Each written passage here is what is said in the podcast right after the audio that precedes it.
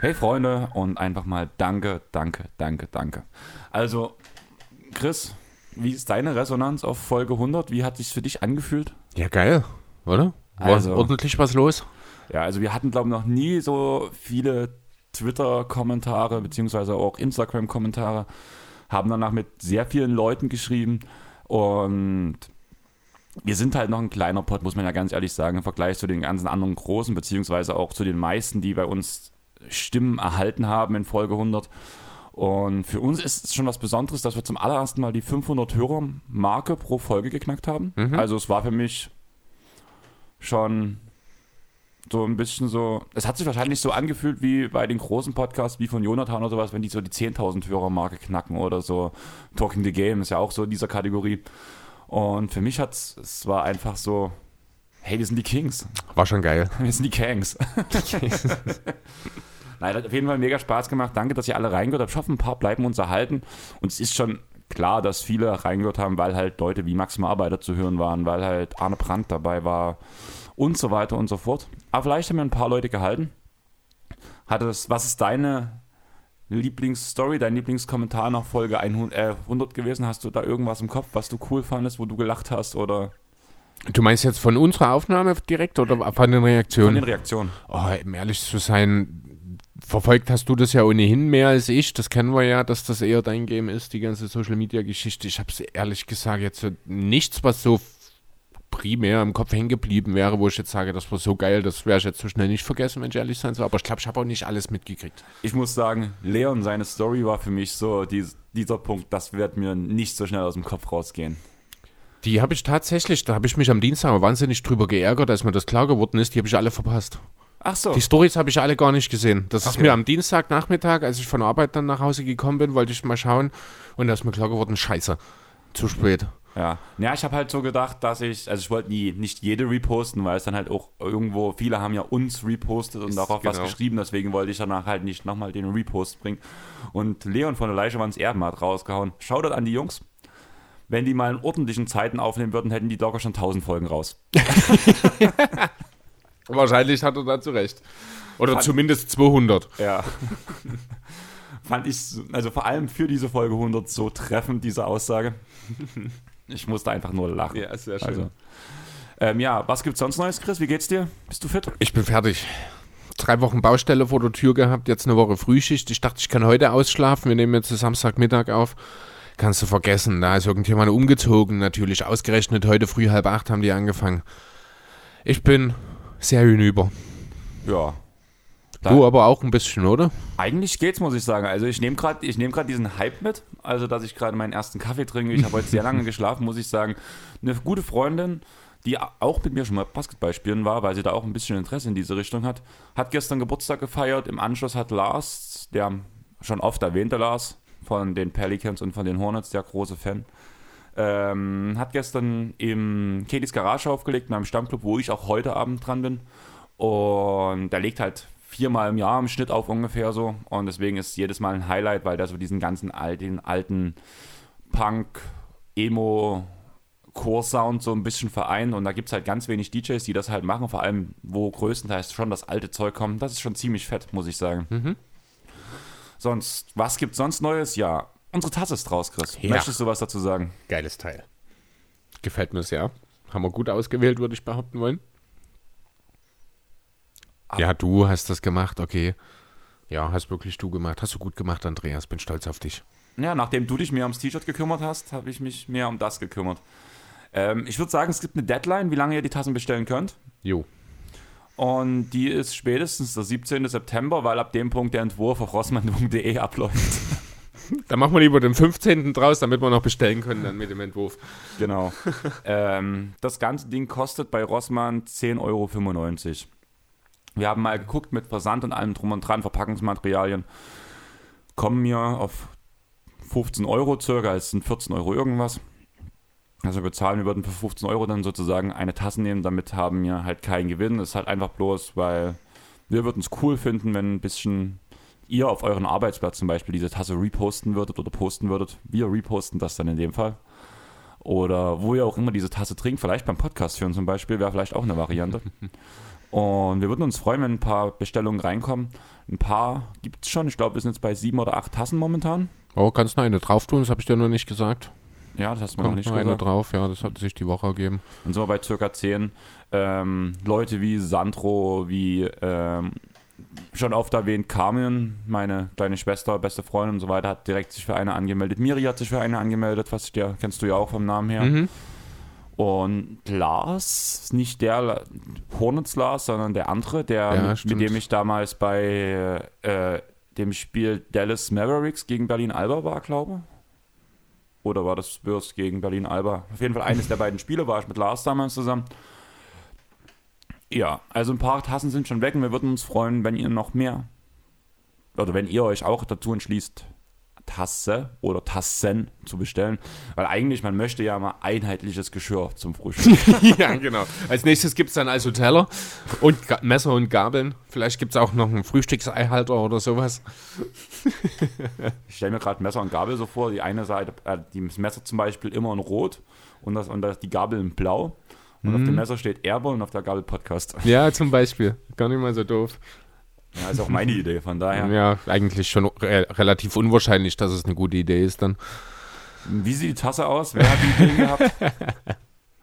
Es war echt schwierig, eine Tasse zu finden, wo du halt danach siehst, wie sie zumindest Animation aussieht. Ja. Also Leute, wenn ihr da eine Empfehlung habt, wo man das vielleicht für ein anderes Mal besser machen kann, immer her damit. Ich habe zum Beispiel auch nirgendwo eine Tasse gefunden, die einfach blank schwarz ist. Das war mir eigentlich wichtig. Ich wollte vor allem eigentlich, da ich ein leidenschaftlicher Kaffeetrinker bin, hasse ich Tassen, die innen drin weiß sind. Ja, das sieht dann irgendwann scheiße aus. Hm. Genau. Und das habe ich einfach nicht gefunden. Das war eigentlich mein Anspruch, dass ich eine weiße Tasse, äh, eine schwarze Tasse haben möchte. Damit hätte man auch nicht diesen, diese weiße Umrandung, aber dadurch, dass der Rand oben und der Henkel schwarz ist, wirkt das irgendwie ganz cool. Hm, schon, ja.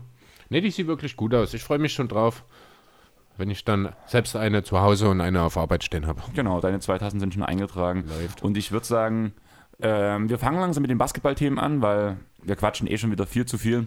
Jo. Und sieben Minuten voll quatschen ist okay, zumal wir ja gar nicht so lange off-topic waren. Ähm, ja, wir haben Fragen von euch eingeholt, aber gestern ist was passiert, Chris. Ja, we have a trade. Es ist der ultimative Trade schlechthin, würde ich behaupten wollen. Liga ändernd. Ganz Dallas atmet auf. ja, die große Lauri Markkanen-Saga, sie hat ein Ende gefunden. Ausgerechnet in Cleveland, ich glaube, das hat keiner so richtig kommen sehen, oder? Nicht nachdem man Mobley und Allen hat. Und, ja, genau, also so richtig Sinn ergibt sich das für mich nicht. Im Ganzen sieht das folgendermaßen aus. Also die Bulls bekommen jetzt Derrick Jones Jr., einen First Rounder, der wahrscheinlich relativ solide geschützt dann auch ist von den Blazers, sowie den Future, also den 2023 Second Rounder der Nuggets. Die Cavs bekommen eben Lauri Markkanen, den Deal, musst du mir nochmal sagen, die Höhe? Ähm, 67 Millionen auf vier Jahre. Das ist schon ganz schön ordentlich. Wie habe ich vorhin gesagt? Albern? Ich glaube, albern war das Wort, was ich vorhin genutzt habe dafür. Und ich habe mich sehr darüber gefreut. ja, genau. Also finde ich schon ein ganz schön teurer Vertrag dann an der Stelle für Barkan gewesen. Aber naja, wenn er jemanden gefunden hat, der ihn dafür bezahlen will. Die Blazers haben in diesem Zusammenhang, in diesem Drei-Team-Trade, dann noch Larry Nance Jr. abgegriffen. Ja, Sind die Das Blazers ist- diesmal so dieser kleine Waschbär? ich glaube nicht, dass es hier einen Waschbär gibt in diesem Deal. Ich tue mich auch schwer, wirklich. Also ja, die Gewinner in diesem Trade sind die Bulls, weil sie einfach mal noch einen First Rounder be bekommen haben und mit Derrick Jones Jr. auch jemanden, der durchaus noch solide Minuten auf dem Flügel bekommen kann. Gerade weil er halt auch Fall. defensiv orientiert ist, was definitiv nicht schaden kann in diesem Bulls-Team. Deswegen, also die Bulls haben hier definitiv keinen Fehler gemacht. Die Blazers haben mit Nance ja auch nochmal einen soliden Verteidiger dazu bekommen. Das ist das, was äh, definitiv die Schwachstelle war. Aber es ist natürlich auch nichts, was die Franchise so weit verändert, dass Damian Lillard jetzt auf einmal der Meinung ist, dass man mit diesem Team ja, contenten kann. Aber Damian Lillard hat sich committed. Ja, natürlich. Das ist auch gut so. Das finde ich auch richtig. Ich war dann auch nicht mehr ganz so überrascht, wenn ich ehrlich sein soll. Ich habe mich mittlerweile eigentlich schon damit befasst, dass er in Portland bleiben wird und finde das auch gut. Ähm, ja, ich glaube nicht, dass man ihn mit der Aussicht auf Larry Nance Jr. davon überzeugen konnte. Das werden eher die Fans gewesen sein. Aber wir haben ja letzte Woche Off-Season-Noten verteilt. Mhm. Würdest du jetzt deine Off-Season-Note der Bulls nochmal ändern dafür? Äh, da ich ja die Noten an sich ohnehin immer relativ spontan letzte Woche vergeben habe und nicht im Vorfeld, weiß ich auch gar nicht mehr, was ich ihnen gegeben Du habe. warst bei einer 2 minus ungefähr. Äh, ich würde aber jetzt mit diesem Deal definitiv noch mal ein bisschen hochgehen. Weil ich hatte 3 plus. Mhm. Und gerade mit diesem Deal, ich habe ja meinen Hauptaugen, äh, meine Hauptaussage, warum es bloß eine 3 ist, war ja, man hat sich so ein bisschen die Zukunft verbaut, man hat seine ganzen Assets abgegeben und die hat man sich definitiv reingeholt wieder. Zumal, wenn es nicht funktionieren sollte, diese Saison, aus welchen Gründen auch immer, Verletzungen oder so weiter, ist doch Derrick Jones Jr. jemand, den man jetzt als Trade-Chip auch weiter nutzen kann, bin ich der Meinung. Das ist durchaus möglich, genau. Also das ist definitiv ein Spieler, der kann äh, vielen Teams weiterhelfen mit seiner Defense, eben mit seiner Athletik. Er wird wahrscheinlich nie ein konstanter Dreipunktschütze werden, das muss er aber, denke ich, auch nicht unbedingt.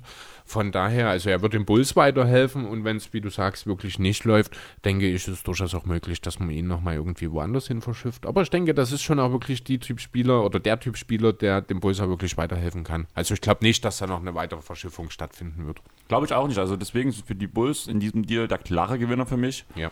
Die Blazers so ein bisschen auf der Stelle getreten, also Ja, also Nance ist schon ein besserer Spieler als Derrick Jones Jr. Soweit gehe ich schon mit, aber aber ein so viel besserer Spieler ist, dass man dafür einen First- und einen Second-Rounder noch oben drauf zahlen muss, da habe ich dann doch so meine Zweifel, wenn ich ehrlich sein soll. ähm, kamen die Picks nicht von den Cavs. Nö, das ist, äh, der First-Rounder ist von Portland und der Second-Rounder, der ist von den Nuggets. Da weiß ich nicht, ob der aus Cleveland oder aus Portland gekommen Also ich ist. habe irgendwas gelesen, dass die Picks von den Cavs kommen. Allerdings stand dabei nicht welcher Pick und wahrscheinlich wird das dann der Denver Pick sein. Kann sein, aber hatten denn die Blazers den Cavs schon mal irgendwann ihren First-Rounder gegeben? Ähm, wie Also- gesagt, vielleicht war der erste bloß als First Runner ausgeschrieben, der zweite kommt von den Cavs. Dass ich das so, dass das so drin stand. Ja gut, aber dann hätte trotzdem man noch einen First-Rounder bezahlt, um von Derrick Jones Jr. auf Larry Nance Jr. abzugraden. Das finde ich trotzdem noch ein bisschen teuer, wenn ich ehrlich sein soll. Immer diese ganzen Juniors. Ja, davon mal ganz abgesehen. Ja, aber lass uns trotzdem noch mal kurz über die Cavs reden, denn ich verstehe es nicht. Ich finde es irgendwo interessant. Du hast eine Art Playmaking-Big in Mobley. Du hast Allen als defensiv orientierten Big und du hast einen Stretch-Big in Lauri Markan. Je nach Matchup, je nachdem, gegen was du für Personal spielst, hast du eine coole Bigman-Rotation, die eigentlich alle Variationen von Bigman-Plays, sage ich mal, so spielen kann. Ich finde es irgendwo interessant. Ich finde auch die Rotation für Cleveland-Verhältnisse oder so für, eine, für, eine, für ein Rebuilding-Team schon sehr stark, diese Bigman-Rotation. Zumal wenn man dran denkt, dass halt, also Markan muss irgendwann, blöd gesagt, jetzt in diesem Team Kevin Love ersetzen, der ja wahrscheinlich, so wie es klingt, jetzt schon mit den Cavs irgendwie in Verhandlungen über ein Buyout ist. Genau, also Und das ist diese. Stelle, also Markan ist in Kevin Love in schlechter und jünger. Ja, schon, aber also was mich halt, es muss einer von den dreien, Markan, Mobley und Allen, muss jetzt von der Bank kommen. Das Allen hat gerade einen 100-Millionen-Vertrag unterschrieben, Markanen hat gerade fast einen 70-Millionen-Vertrag unterschrieben und Mobley soll der neue Franchise-Player sein. Das erschließt sich mir einfach nicht so. Ich finde, man hat sich hier äh, mit dem Markan-Deal, weil er eben auch vier Jahre läuft, keinen Gefallen auch perspektivisch getan. Denn im Idealfall, klar, mag das alles funktionieren. Man kann dann vielleicht auch so ein bisschen äh, auch die Starting Five je nach Matchup anpassen und dann mal die beiden und dann mal die beiden oder mal die beiden starten lassen, sodass da wirklich halt immer reagiert werden kann. Das mag auch okay sein. Ähm, es muss aber eben funktionieren. Und wenn es nicht funktioniert, dann liegst du, hast du halt dann einen 70-Millionen-Vertrag von Laurie Markan, den dir ganz sicher niemand so schnell abnehmen wird. Das Und- ist halt das, der Punkt, den ich vorhin mit dir im Vorgespräch hatte, dass man halt drauf vielleicht bei Dallas zum Beispiel, da ja Doncic nächstes Jahr seinen Vertrag unterschreibt und man danach nur noch über Trades sich verstärken kann, dass man absichtlich, blöd gesagt, einen Spieler überzahlt, der vielleicht das Potenzial hat, diesen Wert mal zu erreichen, beziehungsweise man kann ihn vielleicht irgendwie jemand anders schmackhaft machen, auch mit diesem Vertrag. Dass das einfach Pokern auf höchstem Level des Risikos ist. Also das ist eine ne Taktik, die würde ich niemandem empfehlen, wenn man in irgendeiner Form äh, erfolgreich sein will. Da kann man sich nie auf so ein wackeliges Gebilde befassen. Von daher wirklich an der Stelle nochmal ganz deutlich gesagt, Glück für Dallas, dass dieser Deal nicht stattgefunden hat. Auch wenn es wohl, äh, das habe ich Anfang der Woche gehört, wohl in erster Linie darum ging, dass die Mavs versucht haben, Markanen in ihre Trade Exception zu bringen. Das sind um die 11 Millionen, ich glaube, aus dem Richardson-Deal gewesen.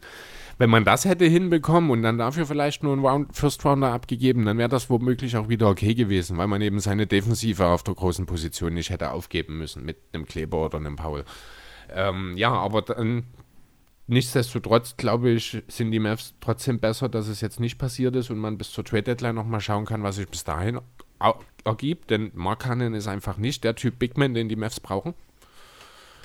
Vielleicht kann man ja über Jared Allen schon bis zur Deadline reden, wenn Mark Cannon funktioniert, wer weiß. Ja, mal gucken.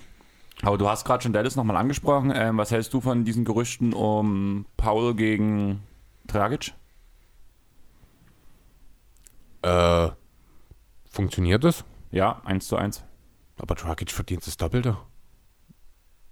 1 zu 1, der Deal geht durch. Ich habe es selber okay. mit Trade äh, Machine schon angeguckt. Würde passen. Dragic ist ja mit Doncic dicke. Mhm. Ähm, Paul ist selber Kanadier.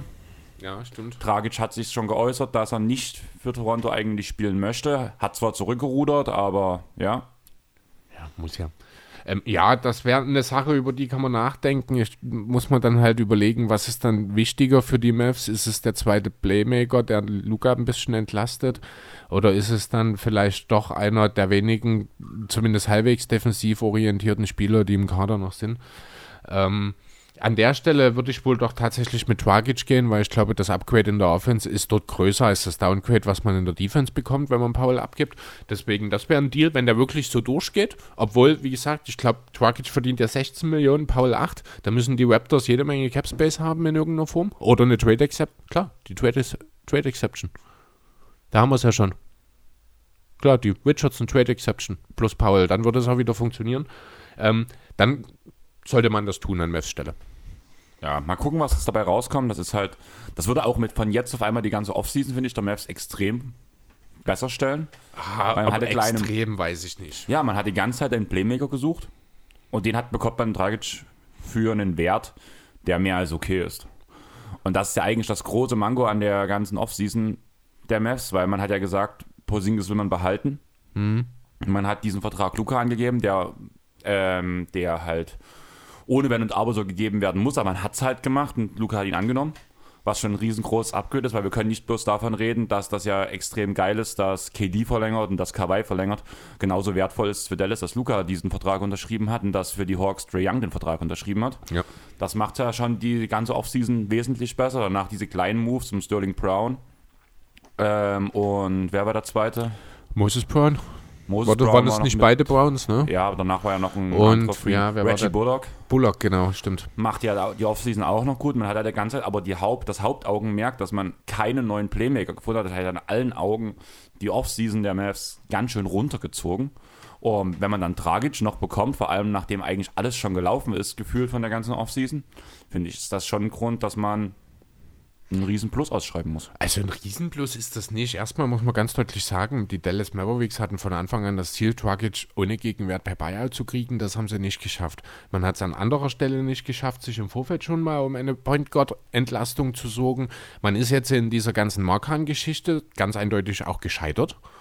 Also eine gute Offseason war das für Dallas trotzdem nicht, auch wenn die logische Unterschrift von Luka Doncic natürlich sehr positiv bewertet werden muss. Auch wenn Dragic kommt, ist das sicherlich auch nochmal ein positiver Punkt. Aber Dallas gehört deswegen bei mir trotzdem ganz sicher nicht zu den Gewinnern und auch immer noch nicht in den Bereich, wo man von einer guten Offseason redet, weil im Endeffekt wird man da vielleicht mit dem Dragic-Stil, wenn alles gut läuft, ein Zweitrundenteam. Ja. Also wirklich, wenn, und da muss wirklich alles gut laufen in dem Westen, dass man die erste Runde übersteht, wenn Dragic überhaupt auch erstmal kommt, denn noch ist er auch nicht da. Aber wenn wir jetzt gerade schon bei Doncic sind, würde ich sagen, gehen wir so halb zu unseren Hörerfragen. Mhm. Weil ich sage so halb, weil ich gestern mit dem Twitter-User Funk One geschrieben habe. Und da habe ich vor sechs Monaten anscheinend irgendwann einen Take gemacht, den hat er mir am Anfang übel genommen. Mittlerweile meinte er, er feiert uns, viele Grüße und schaut in deine Richtung auf jeden Fall. War cool mit dir gestern zu texten. Ähm, da ging es um die Top 5 der Liga. Mhm. Vor sechs Monaten. Und ich hatte Doncic nicht drin. Ja. Kannst du dich daran erinnern? Dunkel. Hattest du Doncic vor sechs Monaten in der Top 5 der Liga? Ich kann es gar nicht mehr genau sagen. Also ich habe bestimmt drüber nachgedacht, aber ob er wirklich dann auch drinne war, bin ich mir auch nicht mehr sicher. Weil eigentlich hattest du ja zu dem Zeitpunkt. Hier fährt jemand laut Auto. Ja. Ich weiß nicht, ob ihr das gerade hört, aber hier fährt jemand laut Auto und zeigt, was er für einen Motor hat. Trottel, Punkt.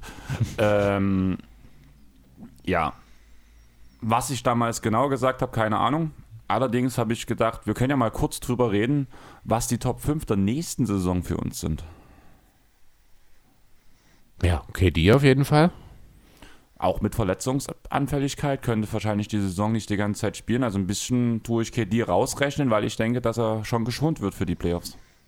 Weiß ich nicht, glaube ich nicht, keine Ahnung. Also kann natürlich passieren, aber im Endeffekt, wenn er am Ende 60 von 80 Spielen spielt, reicht mir das auch aus und er wird gut genug sein und er wird der wichtigste Mann in Brooklyn sein, damit wahrscheinlich der wichtigste Mann im besten Team und dann muss man ihn einfach hier an der Stelle mit nennen. Also einfach ganz logisch Genau. herbeigeholt. Janis natürlich, müssen wir drüber reden, er gehört dort rein. Curry? Curry, Luca definitiv auch. Ja, äh, ja auch LeBron, finde ich, muss immer noch mit genannt werden in diesem Kontext. Man muss über Embiid reden, man muss über Jokic reden.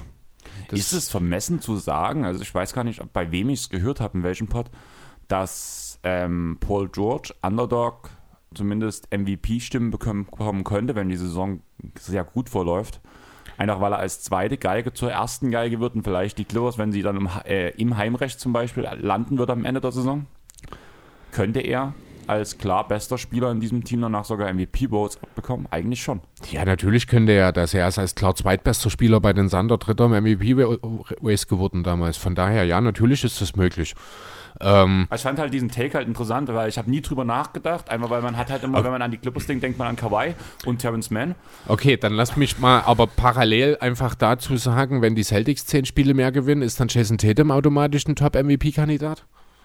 Ach, letzte Saison für Ne? mich. Also, ja, natürlich, wenn ein Team unerwartet gut ist und das in erster Linie mit einer Person zusammenhängt, dann kommt die MVP-Stimme oder die Diskussion automatisch. Die Diskussion oder diese, äh, diese Aussage an sich, die ist ja nichts Besonderes, wenn ich ehrlich sein soll. Ja, aber ich habe nie drüber nachgedacht. Das ist die Sache. ja, ich finde nicht, dass man darüber nachdenken muss, um ehrlich zu sein.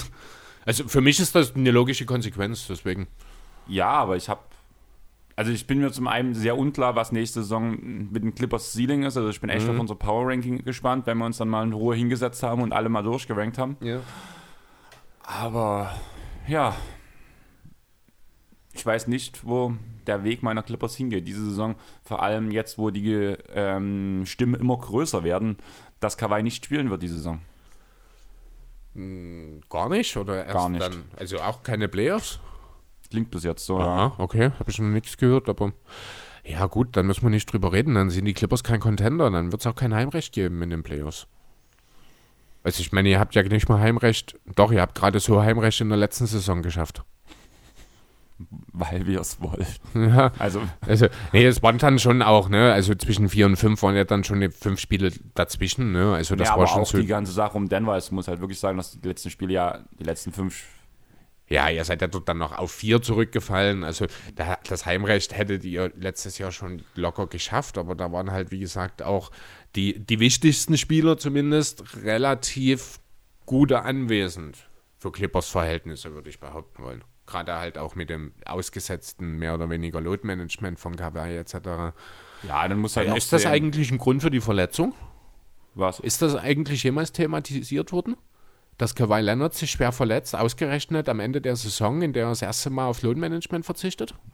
Nix bewusst, nein. Also, Also ich bin überrascht. Das, der Gedanke kommt mir tatsächlich auch jetzt gerade erst das erste Mal in den Sinn.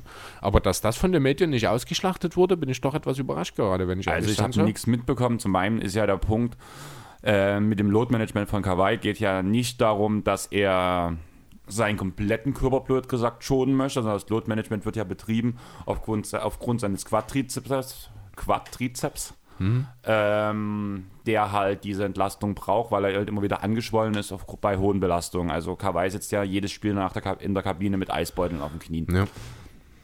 Ähm, dieser Meniskusriss ist ja ein komplett anderer Muskel als das, weshalb Load-Management betrieben wurde.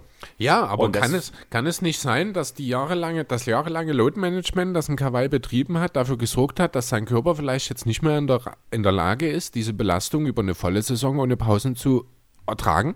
Unfug, nein. Bringt also dadurch, dass ich ja selber weiß, wie Aufbautraining funktioniert, wie Schonung funktioniert Mhm. und sowas und da ich da ja sogar Lehrgänge dafür gemacht habe, wo ich Trainer war, klar, ganz anderes Niveau wieder, da wären wir wieder bei dem Punkt, den wir immer haben, Ja. bei dem Punkt, aber ich weiß, wie ein Körper vom Prinzip her funktioniert und auch in der Zeit, wo du in Anführungsstrichen Load Management betreibst, machst du ja nicht nichts, Mhm. sondern du trainierst an diesen Tagen ja diese Muskeln Aber das ist was anderes, weißt du? Es ist doch was anderes, ob du trainierst oder ob du wirklich im Spiel das, aktiv bist. Das Spiel ist eine Belastung für deine Knie, Ja. das Training ist eine Stärkung für deine Knie. Aha. Und dadurch hast du halt die Stärkung für deine Knie, du trainierst für die kommenden Sachen, während, also du, du tust blöd gesagt Upgrade, Upgrade, Upgrade, Upgrade bringen, blöd gesagt Pokémon. Da gibt es Sonderbonbons. Mhm. Und das Spiel ist, als wenn, ich, als wenn dich da das gegnerische Rasierblatt trifft.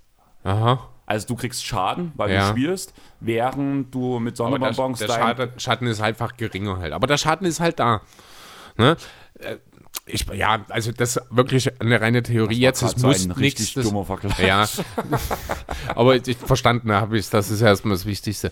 Ähm, nee, es war einfach nur ein Gedanke. Ich will da jetzt ja auch nichts heraufbeschwören oder irgendwas. Das kam mir nur gerade in den Sinn.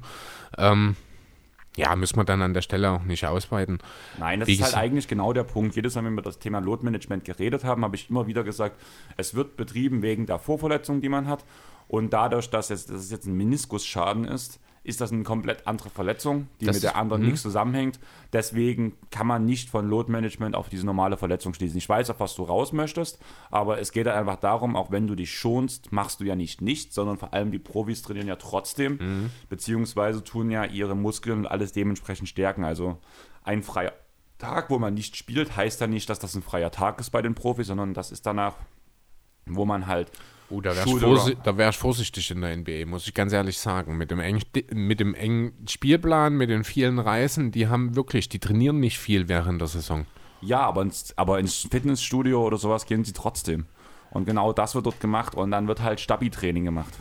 Punkt. Okay. Das bin ich mir sehr sicher. Klar, vielleicht nicht jedes Mal, wo, wo man gerestet wurde, wird Stabi-Training gemacht.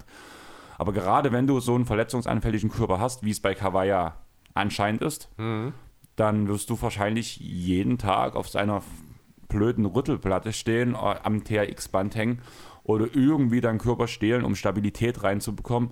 Blöd gesagt, wenn du abspringst und dich drückt jemand weg, dass du danach einfach bloß einen halben Meter immer noch in derselben, Position von deiner Wurfform bist. Punkt. Und das wird trainiert. Und das ist Stabi-Training. Das machst du, wenn du solche Verletzungen hast, wie es zum Beispiel ein Kawhi hat, wie es lange Zeit bei einem Joel Embiid gesagt wurde bei den Verletzungen von ihm. Das sind Spieler, also da ist, glaube ich, Embiid ein gutes Beispiel. Ähm, er ist jemand, der hat Ganzkörpertraining gemacht. Er muss an einem THX-Band gearbeitet haben. Ich weiß nicht, wie viel Erfahrung du bei dem Thema hast, aber THX, du hängst in zwei Seilen drin und machst in den Seilen Liegestütze, ähm, kannst Klimmzüge drin machen und so weiter und so fort. Und das Ding ist, du musst die ganze Zeit deinen kompletten Körper anspannen, damit du eine Stabilität im Körper hast, weil sonst, wenn du irgendwo in Seil hängst, kannst du dir vorstellen, ohne einen festen Punkt Liegestütze machen, ist komisch. Ja, das stimmt allerdings. Und deswegen musst du deinen kompletten Körper anspannen und du trainierst damit jeden kleinen Muskel in deinem Körper. okay, Und das ist mega anstrengend. ja. Das, alle lachen immer, wenn du in den Seilen hängst. Im Es sieht Fitnessstudio. blöde aus, ne? Aber das Genau. ist ja, die, der Effekt ist da, das glaube ich gern, ja. Und alle belächeln dich immer und ja, was ist denn das für eine Scheiße? Und wenn danach, vor allem im ersten Fitnessstudio, wo ich 18 war ungefähr, wo dann die Pumper kamen mit solchen Oberarmen und sowas, das habe ich jetzt in meinem neuen Fitnessstudio zum Glück nicht. Ähm, die haben dich wirklich ausgelacht dafür, dass du den TX-Band. Ich habe dann mal gesagt, na mach doch mal Quadrizeps-Training, wie du sonst ja in deiner Maschine trainierst, tust du halt deine Arme so ziehen. Die haben es nicht auf die Kette bekommen. Nee, natürlich nicht. Weil die haben nur ihre Arme, aber der ganze Rest im Körper war halt einfach unstabil. Ja. Aber Gut, kommen wir wieder zum Thema zurück, oder? genau, Was war das Thema? Top 5. Ach so, genau. Typisch, jawohl. Ähm, ja, in Top 5 haben wir noch jemanden vergessen. Muss Damien Lillard zumindest mal erwähnt werden in der Konversation? Eigentlich schon Harden natürlich Harden auch, sehe ich zum genau. Beispiel eher als KD, weil ich denke, dass Harden die Saison Aber, abreißen wird. aber Harden ist nicht der bessere Spieler als KD. Nein, aber ich rede halt in dem Punkt halt auch, wie intent, also wieder bei Mhm. dem Punkt, wenn er 60 von, 80, äh, von 82 Spielen macht, ist das gut. Aber wenn zum Beispiel KD 60 Spiele macht auf seinem vollen Leistungsniveau und Harden 82 Spiele auf seinem vollen Leistungsniveau, würde ich ihn auf die Saison gesehen als den wertvolleren Spieler ansehen. Das mag vielleicht sein, ja, okay. Gut. Fehlt noch jemand?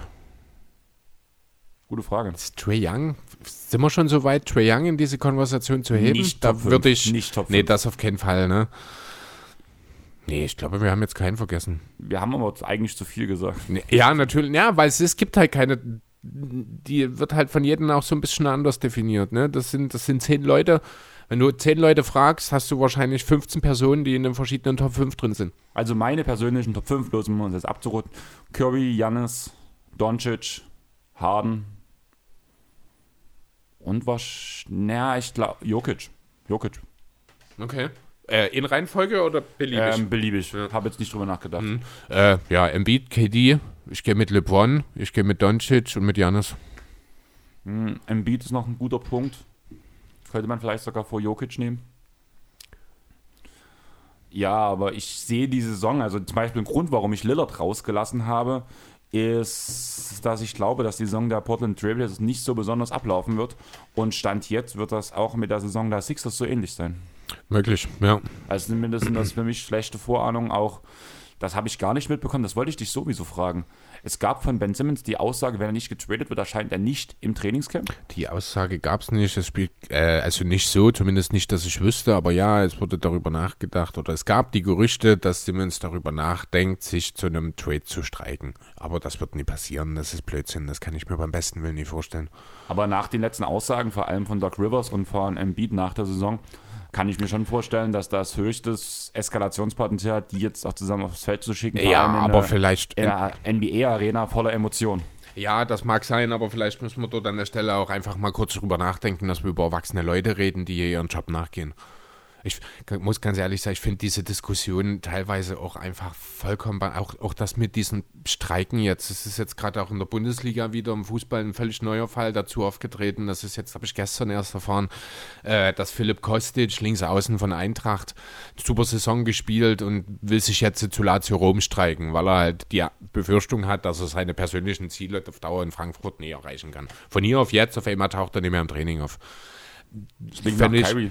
Ja, das ist einfach, ich finde, solche Leute darfst du nicht belohnen. Ne? Und wenn, Philipp- ich meine, es ist schwierig in der Situation dann als Verein, weil du hast dann einen Spieler, der hat eigentlich keinen Bock mehr für dich zu spielen. Äh, welche Option hast du? Du lässt ihn spielen und hoffst, er reißt sich zusammen. Oder du lässt ihn halt sitzen und du bezahlst ihn umsonst. Ne? Also als Verein kannst du eigentlich gar nicht wirklich gewinnen. Es sei denn, und da kommen wir zu einer der wenigen Ausnahmesituationen, das war Robert Lewandowski beim BVB damals. Dortmund hat ganz klar gesagt, wir lassen dich nicht vor Ablauf des Vertrags gehen, auch wenn die Bayern gutes Geld geboten haben. Er ist das letzte Jahr da geblieben, er hat fantastisch abgeliefert, ist Torschützenkönig geworden und ist dann halt ablösefrei gegangen. Ne, das war an der Stelle eine Art Machtdemonstration des BVB. Und sowas, finde ich, sollten auch NBA-Teams häufiger einfach umsetzen. Denn wenn du einen Spieler, der wechseln will und der sich dort streikt, kein Team interessiert sich noch groß für ihn, wenn er ein ganzes Jahr draußen ist. Ja. Deswegen, äh, im Zweifel, wenn Simmons wirklich in diese Richtung geht, und ich muss ganz deutlich sagen, ich glaube das nicht, ich kann mir nicht vorstellen, dass es wirklich so weit kommt. Ich kann mir auch ehrlich gesagt nicht vorstellen, dass er ernsthaft darüber nachgedacht hat, das zu tun. Ähm, aber wenn es dazu kommt, dann lass den halt aussitzen. Oder warte, bis, bis zur Deadline irgendwo nochmal ein brauchbarer Deal kommt. Ich meine, Simmons hat noch viele Jahre Vertrag. Der wird sich irgendwann wahrscheinlich dann auch mit sich selber einmal klar werden müssen, will ich meine NBA-Karriere weiter am Leben erhalten? Da muss ich hier in Philadelphia eben weiterspielen, bis die mich wegtraden. Oder will ich, dass meine Karriere futsch ist, weil ich habe ja genug Geld verloren, äh, verdient schon. Das ist die Frage, die er sich dann irgendwann stellen muss. Das Ding ist halt, ich glaube, dass du keinen brauchbaren Deal finden würdest vor Dez Dezember, wo dann die Spieler wieder auf dem Markt sind, die ihre Vertragsunterschriften gemacht haben. Hm. Aber ich halte es halt schon für schwierig, so in die Saison zu gehen, auch wenn du, wie du sagst, erwachsene Männer machen ihren Job, alles gut und schön.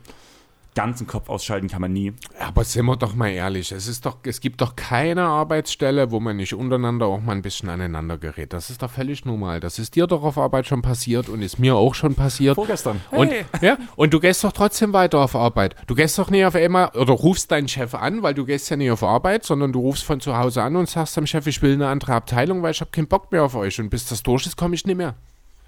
Da kommt doch kein normaler Mensch, kommt doch überhaupt nicht auf so eine Idee, oder? Also, ich glaube, hätte ich, also die Sache ist Donnerstag vorgefallen, hätte ich gestern mit Frank arbeiten müssen, hätte ich zumindest mit ihm kein Wort geredet, weil damit ja. das schon auf den Sack gegangen ist. Es gibt ja auch eine Person auf Arbeit, mit der rede ich konsequent kein Wort. Das beeinträchtigt aber meine Arbeit nie. Wenn ich persönlich mit jemandem ein Problem habe, dann lasse ich das doch nicht meine Arbeit beeinflussen. Nein, aber wenn du halt mit jemandem zusammenarbeiten musst, tut's.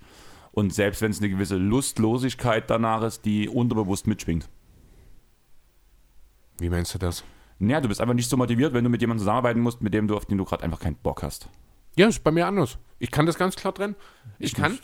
ich habe, es gibt wirklich eine Person bei uns auf der Arbeit, die habe ich gefressen noch und nöcher. Da habe ich null Respekt, null äh, irgendwas gegenüber dieser Person. Aber es gibt halt Situationen, da muss man den Kontext, äh, muss man halt miteinander reden, weil es was Berufliches zu klären gibt und da kriegt kein Mensch drumherum mit, dass ich ein Problem mit dieser Person habe. Unabhängig davon, ich sage nee, Hallo zu der nicht, die ich, ja, aber an meiner Arbeit ist da null Einfluss. Ja, das kann ich nie. Also. Ja, das mag sein, das ist vielleicht nicht, kann nicht jeder. Ich habe das halt relativ früh schon gelernt, dass ich mit Menschen entweder um kann oder nie. Und wenn ich mit den Menschen nie um kann, dann muss ich halt lernen, Wege zu finden, damit es halt den Rest meines Lebens nie beeinflusst. Ich glaube halt, bei dir ist so ein Punkt, du warst ja, also soll, soll jetzt nicht böse klingen, aber du siehst das ja genauso, du bist ja nicht so ein kommunikativer, extrovertiver Mensch wie ich. Richtig. Wo ich ja schon dieser Mensch bin, egal wo ich hinkomme. Ich kenne immer Leute und habe immer hier, da mhm. und da Freunde und da kenne ich den, den, den und den. Und das ist eine Sache, die mir, die mir sehr wichtig ist, auch an mir, dass ich so diese offene Art habe und sowas und dass ich mit jedem eigentlich klarkomme. Es gibt ganz wenig Menschen, die mir wirklich schon ins Gesicht gesagt haben, na nee, mit der Art, wie du bist, komme ich nicht klar. Gibt es ganz wenig. Mhm. Und klar, es gibt immer so eine, so eine Dunkelziffer, die danach trotzdem mitschwingt, blöd gesagt. Aber im Großen und Ganzen gibt es halt ganz wenige Menschen, die mit meiner Art und Weise nicht klarkommen. Und ich finde damit wirklich motivierend auf andere auch, weil ich halt so dieses offene kommunikativ habe. Mhm. Und wenn danach Leute damit nicht klarkommen, dass da, da ich, ich verstehe ich verstehe es halt einfach nicht, wie man mit mir nicht klarkommen kann. Ich würde sagen, ich bin ein sehr sympathischer Mensch. Ja, das sind die Menschen halt alle anders. Man, manchmal gibt es halt auch einfach Reibungspunkte, die sind so, bis sie auftreten, einfach den Leuten auch gar nicht bewusst. Oder merkt man halt, dass da zwei verschiedene Typen einfach nicht miteinander kompatibel sind. Das kommt vor. Es gibt keine Menschen auf der Welt, der von jedem geliebt wird. Es gibt wahrscheinlich auch keinen Menschen auf der Welt, der von jedem gehasst wird. Von daher das zeichnet ja letzten Endes uns eigentlich mehr oder weniger aus. Aber, und das ist eben das Wichtigste an der Stelle, es sollte, gerade um hier jetzt den Bezug zu Simmons halt nochmal zu ziehen, es sollte keinen Einfluss auf die Arbeit haben. Ne? Und letztlich ist Basketball für die Herren Arbeit. Ja, aber trotzdem denke ich halt, dass es unbewusst halt einfach mitschwingt irgendwo. Das merke ich ja auch beim Handball, wenn mir ein Spieler irgendwann auf den Sack geht, dann also ich kann es abstellen im Handball, also vor allem Menschen Aufbauspieler. Also er bekommt da die Spieler, die ich nicht leiden kann, bekommen von mir trotzdem auf der Außen genauso den Ball, wie wenn ich den auf der Außen mag. Mhm. Wenn er frei ist, ist er frei, ja. Aber trotzdem tut es halt, während ich mit dem Typen, mit dem ich ähm, gut klarkomme, während ich danach, wenn ich zum Beispiel einen Rückhandpass auf die Außen spiele oder sowas, der das Ding reinhaut, dann gibt es halt den Abklatscher, man feiert das, während wenn es einer ist, den ich halt zum Beispiel nicht so ab kann, beziehungsweise gibt es jetzt in meinem momentanen Team eigentlich keinen Mom, aber so, aber damals halt, wo ich auch noch ein bisschen höher gespielt habe und sowas, gab es immer mal so zwei, drei Typen, mit denen, mhm. die waren halt in deinem Team, sage ich mal so. Ja. Und die haben genauso die Bälle bekommen, aber mit denen, ich bin danach, wenn ich auf zwei verschiedene Personen den Rückhandpass auf die Ausgabe, beide haben verwandelt, gab es halt die eine Person, mit der ich das gefeiert habe, wo ich mich selber gepusht habe auch damit, während ich bei dem anderen einfach zurückgelaufen bin. Ja, mache ich keinen Unterschied dann. Das ist, das ist dann für mich dann so eine Situation, wenn ich dort meine persönlichen Gefühle dann mit der einspreche, dann würde ich eben die Arbeit oder eben in deinem Fall das Team negativ beeinflussen. Und ja. das ist es dann eben, was ich versuche zu vermeiden. Das klappt natürlich auch nicht immer. Ne? Ich würde aber, nicht mal sagen, dass das ähm, negativ beeinflussen aber ist. Aber das kriegen die Leute doch mit. Du glaubst doch nicht, dass die Leute nicht mitkriegen, mit wem du feierst und mit wem nicht? Deine Teamkollegen. Das sehen die doch alle. Nee, aber es geht bei dem Punkt darum, bei dem einen pushe ich mich selbst, beziehungsweise meine Mitspieler, bei dem anderen bleibe ich neutral und tue meinen Job. Ja, und genau das glaubst du. glaubst doch nicht, dass das niemandem auffällt. Also, ganz ehrlich, wenn das niemandem auffällt, dann spielst du mit taubstumm Blinden. Vielleicht. Ja, das wird er erklären, warum du so oft der beste Spieler in deinem Team bist. Naja, das war ich, bin ich ja, naja, was heißt so oft? Im Jugend, es gab immer Spieler, die besser sind als ich. Mhm. Also, wie gesagt, letztes Jahr war seit langem mal wieder ein Jahr, wo ich halt wirklich von mir selbst behaupten konnte, ich war mit einer der besten Spieler. Ja. Oder zumindest der konstantesten. Ich war vielleicht nicht immer der beste Spieler auf dem Platz, aber ich war der konstanteste Spieler auf hohem Niveau. Okay. Für, dies, für diese Liga, wo wir gespielt haben, um das nochmal abzurunden. Aber wir haben Hörerfragen, Chris. Um mal aufs Thema zu kommen des Tages. Okay, ich wollte eigentlich noch ein bisschen bei Simmons bleiben jetzt. Ach so, also hast du das doch ausgearbeitet, was du gesagt hast? Ja, natürlich, ich habe dir das einmal gesagt und da habe ich gesagt, dass ich das mache. Super, wir werden heute bei drei Stunden landen. Ja, Freunde. wir müssen das nicht so detailliert machen, wie ich es letzten Endes habe. Also ich habe mir halt, wir haben das ja jetzt auch schon so ein bisschen nochmal äh, besprochen, schon wie die Situation mit Simmons ist. Mir geht es halt darum, ich weiß momentan auch wirklich gar nicht, in welche Richtung das gehen soll. Ich habe mir nochmal Gedanken gemacht, wie ist die Situation, was ist gewünscht, wie soll es am besten ausgehen, was wird überhaupt passieren. Habe dafür erstmal grundsätzlich die Frage gestellt, was braucht denn Simmons, was brauchen die Sixers, um einen Deal um Simmons zu vollenden. Ne? Das ist ja erstmal. Wechselwilligen Maury.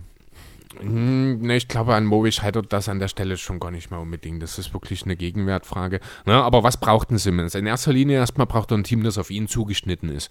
Braucht im Idealfall volles Vertrauen von der Franchise, von Coach, von äh, den Offiziellen. Er braucht jemanden, der im Idealfall als Co-Star den Ball nicht zwingend so viel in der Hand braucht. Ich habe mir da Thompson, Bradley Beal like. Clay Thompson habe ich zum Beispiel auch hier stehen, genau. Und er bräuchte jemanden, der in engen Spielen die Spiele auch beendet. Er kann nicht der Closer eines NBA-Teams sein. Ich denke, das ist uns allen bewusst. Da habe ich mir zum Beispiel Tobias Harris hingeschrieben. Der mhm. wohl auch in Sachen, wobei der macht mehr On-Ball, als es ein Clay Thompson macht, aber auch in dieser Rolle funktionieren würde. Das ist so das. Und er braucht natürlich viele Shooter um sich herum. Das ist das, die Situation, die ein Simmons quasi braucht. Was wollen denn die Sixers haben, um Ben Simmons abzugeben? Am besten natürlich die ganze Welt und 27 First Rounder obendrauf. Das ist sehr unverhältnismäßig. Hast du das Gerücht gehört, dass ähm, Clevelands halbe Team irgendwie geboten hat und da wurde, das wurde abgelehnt, inklusive Picks und allem drum und dran? Nee, habe ich nicht gehört. Ja, also Sexton, Garland waren im Paket, so alles außer Mobley so gefühlt. Okay. Nee, habe ich nie mitgekriegt, aber es ist vielleicht doch besser, wenn das nicht. Also ich habe einen Deal um Sechsten, habe ich was mitgekriegt, da habe ich aber auch nur kommentiert. Ich hoffe, das passiert nicht. Ähm, so, genau, ja. Was wollen denn die Sixers denn, oder was wäre denn gut, was, wenn die, was die Sixers im Gegenwert für Siemens bekommen? In allererster Linie erstmal finde ich, sollte es ein Point Guard sein. Denn wenn es letztes Jahr schon ein Problem gab, dann war es die Position hinter Ben Simmons auf der Backup Point Guard Position. Die ist mit George Hill irgendwann besetzt worden, hat überhaupt nicht funktioniert. Der einzige andere echte Point Guard, wenn er denn als echter Point Guard durchgeht, ist Tyrese Maxey. Da muss er also noch was machen. Ich liebe Maxi, aber er wird wohl eher noch zwei als nur ein Jahr brauchen, um sich zu etablieren in der Liga. Deswegen muss er definitiv auch ein Ersatz hin. Dieser Point Guard sollte natürlich einen guten Wurf mitbringen und sollte gut im Pick and Roll sein. Er muss nicht mal ein guter Verteidiger sein, denn dafür gibt es in dem Teamkonstrukt genug Optionen. Ne, so, das sind die Voraussetzungen dafür. Und dann habe ich mir mal die ganzen Salaries der NBA angeschaut und mal in dem Bereich, in dem äh, sich auch Ben Simmons befindet, der verdient nächstes Jahr etwa 31,5 Millionen Dollar, mal geschaut, welche Spieler denn so möglichst die Voraussetzungen erfüllen könnten. Und ich habe festgestellt, das ist gar nicht so einfach. Ne, also ich habe hier auch einen Pascal Siakam zum Beispiel mit, mit aufgeschrieben, einfach weil er verfügbar ist und die Diskussion schon stattgefunden hat, aber das ist keine Idee, über die ich äh, wirklich lange nachgedacht habe. Ja, aber die Position ist ja eigentlich, wo Siakam hingehört, ist gut besetzt. Ja, das außerdem, also ich habe mir auch hingeschrieben bei Siakam, also dass beim spielerischen Fit, dass er eben kein Spielmacher ist, dass er dort nicht reinpasst, dass er eigentlich relativ ähnlich wie Tobias Harris auch agiert, nur eben weniger spektakulär. Also Siakam würde einfach redundant sein. Selbe betrifft im Grunde genommen einen Andrew Wiggins, der in dem äh, finanziellen Bereich unterwegs ist. Ich habe am Ende vier Namen, die ich rein vom spielerischen Fit her super finde, die mich interessieren würde. Das sind die Aaron Fox, das sind Jalen Brown, Malcolm Brockton und Kyrie Irving. Jalen Brown habe ich nur deswegen in diesem Zusammenhang mit genannt. Was war der zweite Name? Jalen Brown. Ach ja, Jalen Brown, ja. äh, Brown habe ich in dem Kontext nur mit aufgeführt, weil es vor einer Woche oder zwei tatsächlich mal Gerüchte um den Brown vs. Simmons Deal gab. Würde ich geil finden. Was straight up würde ich sofort machen. Also ohne Picks, ohne alles, straight up würde finanziell auch funktionieren. Aber naja, weiß ich nicht genau. glaube, genau. Brown da müssen die Sixers noch was mitschicken. Ich fürchte auch. Also ich habe dann auch mal geschaut, ob ich die es zusammenbekomme. Ich glaube, für Brown habe ich auch keinen gemacht, weil, sind wir ehrlich, die Wahrscheinlichkeit ist sehr, sehr gering, dass es dazu kommt. Einfach aus dem Grund, weil es bei den Celtics nicht funktionieren könnte. Wir haben letzte Woche, wo wir bei dem Punkt Celtics geredet haben, haben wir noch gesagt, mit Dennis Schröder, mit ähm, dem Time Lord, du hast viel zu wenig Shooter, wenn du Ben Simmons noch daneben stellst. Ja. Und Jalen Brown, was ja einer von den zwei Shootern auf dem Feld neben mhm. Schröder sein wird, wegnimmst, Funktioniert nicht. Wird sehr schwierig auf jeden Fall, das stimmt. Ähm, ja, deswegen also äh, Brown im Grunde genommen schon äh, relativ unwahrscheinlich. Dasselbe trifft auch wahrscheinlich noch viel mehr auf die Aaron Fox zu. Ich kann es mir einfach nicht vorstellen, dass die Kings das machen. Er wäre für mich mittlerweile, jetzt wo eben äh, Damian Lillard abgesagt hat, wäre Fox für mich die Ideallösung, muss ich sagen. Super schnell, super athletisch, der Wurf ist okay, er ist jetzt kein Sniper, aber er trifft seinen offenen Dreier. Er kann Verantwortung übernehmen, er hat sich ent extrem entwickelt, ist auch ein solider Verteidiger ganz nebenbei, ist gut im Pick and Roll. Also, wenn ich mich entscheiden müsste unter allen Spielern in der Liga, wenn ich 1 zu 1 gegen Ben Simmons traden müsste, weil eben Damian Lillard nicht verfügbar ist, dann wäre das die Aaron Fox. Oder Kyrie Irving. Aber dort ist halt der menschliche Fit schwierig. Ja, ja, aber du merkst schon, also so, so richtig was Überzeugendes habe ich noch nicht dabei gefunden. Deswegen habe ich dann mal noch ein bisschen weiter geschaut, denn es gab ja auch noch andere Teams, die Interesse an Simmons ausgedrückt haben. Da ist mir natürlich sofort eine Aussage in den Sinn gekommen von Craig Popovich aus März war es, ich glaube. Ich schaue gerade, ob ich sie mir auch gescreenshottet habe. Ich habe sie mir leider nicht aufgeschrieben, aber da ging es im Grunde genommen darum, Ben Simmons hatte alles, was man als Basketballspieler braucht. Wen interessiert es, ob er einen Wurf hat oder nicht. Ne, damals sind ja extreme Gerüchte aufgekommen, dass die Spurs bereit wären, ihren kompletten Hofstab auf, abzugeben, um Ben Simmons zu airtraden. Dass es nicht ganz so ist, wissen wir mittlerweile. Und auch die finanzielle Situation ist gar nicht so einfach, denn die äh, über 30 Millionen, die Simmons verdient, die sind schwer auf Spurs-Verträge aufzuteilen. Im Endeffekt bin ich jetzt bei einem Deal gelandet, der ganz einfach der Shante Murray und Derek White gegen Ben Simmons heißt. Da müssen Picks mitfließen. Nach Philadelphia. Ja.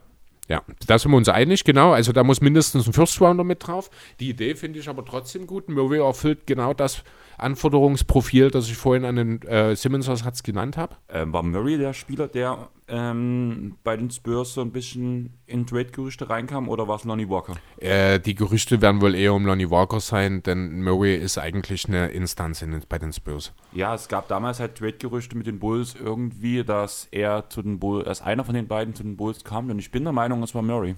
Okay. Also, Aber ich bin mir nicht ganz sicher von dem Bull habe ich jetzt gar nicht auf dem Schirm. Es ist halt, also es gibt drei Spieler bei den, äh, bei den Spurs, die ich jetzt, was den Vertrag angeht, eben in dem Zusammenhang erstmal relevant fand. Oder vier. Das sind die 10 Millionen von Amino. Die wird jetzt der vierte, der dann noch irgendwie relevant ist. Dann eben Murray's 15,5 und Derek Whites knapp über 15 Millionen. Und dann gibt es dann noch Ted Youngs 14 Millionen. Den allerdings konnte ich in ähm, Trade, denn das finde ich wirklich charmant dass wir einfach statt Derek White Ted Young machen und dann Murray und Young gegen Simmons, denn dann wäre auch die Backup-Power-Forward-Position endlich brauchbar besetzt. Dann gibt es aber keinen Pick mehr. Den brauche ich auch nicht unbedingt, weil. Da könnte ich mir äh, vorstellen, dass die Sixers eher noch einen Second Rounder zumindest mitschicken müssen. Mhm. Aber es hat nicht funktioniert. Ich weiß nicht genau warum, ob das was mit dem Trade zu tun hatte, der äh, Ted Young zu den Spurs geschickt hat, weil das war ja auch irgendwie eine seine Trade-Geschichte. Ich glaube, das ist eine Hardcap-Sache oder so. Jedenfalls hat die Trade Machine den Deal Murray und Young gegen Simmons hat nicht durchgewunken. Deswegen habe ich noch eine dritte Alternative gesucht, die ist ein bisschen wild. Äh, da habe ich dann einfach versucht, Gehälter aufzu füllen. Also Murray, wie gesagt, ist der Kern in dieser ganzen Geschichte. Und dann habe ich halt Trey Jones und Alphaville Amino einfach noch hinzu, damit wir eben das Gehalt einigermaßen auffüllen können.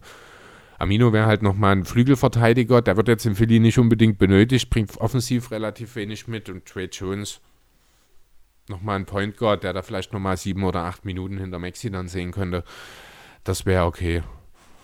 Ähm, ja, hättet, würdet ihr da was interessant vorkommen jetzt in Bezug auf die Spurs und Simmons? Ich finde halt wirklich, dass mit Ted Young und Murray ziemlich charmant. Ja. Aber auch so, also wenn du Murray bekommen könntest und wenn das wirklich mit diesen Trade-Gerüchten stimmt, die ich gehört habe, dann wird es wahrscheinlich auch eine Sache sein, vielleicht ist, stimmt auch wirklich dort auch menschlich irgendwas nicht mit Murray, dass das halt miteinander vielleicht nicht passt und vielleicht könnte das auch so ein Win-Win-Deal mhm. sein, wo das schon funktioniert. Wie gesagt, wenn du die Sache mit Derek White machst, dann musst du als Spurs mindestens einen First Rounder mitschicken, bin ich der Meinung, für ähm, Ben Simmons, wenn es nach Murray gehen sollte. Am besten vier First Rounder. gefühlt und noch drei Stars. Ja. Und der Gegenpunkt, wenn du ähm, Thaddeus Young wirklich dann irgendwann mit verschiffen könntest, wenn das wirklich vielleicht so eine Sache ist, dass es ab Dezember auch möglich wäre. Da bin ich mir halt einfach nicht sicher, weil Mhm. ich weiß nicht, warum der Deal nicht durchgewunken wird, muss ich sagen. Ich auch, also ich habe ja die Begründung dazu nicht verstanden. Ich habe es mir dann aber auch nicht aufgeschrieben, genau. Deswegen kann ich es auch nicht genau sagen gerade. Vielleicht, Sven, du hast unsere letzte Folge gehört, also Sven Scherer von basketball.de. Vielleicht kannst du es uns ja begründen und einfach mal in die Kommentare schmeißen. Ja, genau. Weil du bist eigentlich der Cap-Experte in Deutschland schlechthin, so wie ich das mitbekommen habe. Und kurze Frage, dem Thema Cap-Experte. Hast du mitbekommen, was Jonathan für eine Liga, äh, für eine, ja, doch für eine Fantasy-Liga ins Leben gerufen hat? naja. Das ist eine Dynasty-Liga Aha. auf mindestens zwei Jahre. Aha. Hauptpreis pro Saison sind 1000 Euro, die du gewinnen kannst. Okay. Und mit den kompletten Cap-Regeln. Krass. Also das Team von Jonathan besteht aus Arne Brandt und Sven Scherer. Mhm. Also das ist, glaube ich, eine Hausnummer Ja. schon, die drei, drei zusammen. Und ich habe echt kurz überlegt, dass du hast, glaube ich, einen Einstieg von 10 Euro. Es gibt 30 Teams. Mhm. Und, oder 100, nee, 100 Euro waren es, 100 Euro waren es. 100 Euro. Und dann halt mit allen Cap-Regeln und das Steigern am Anfang der Spieler und sowas.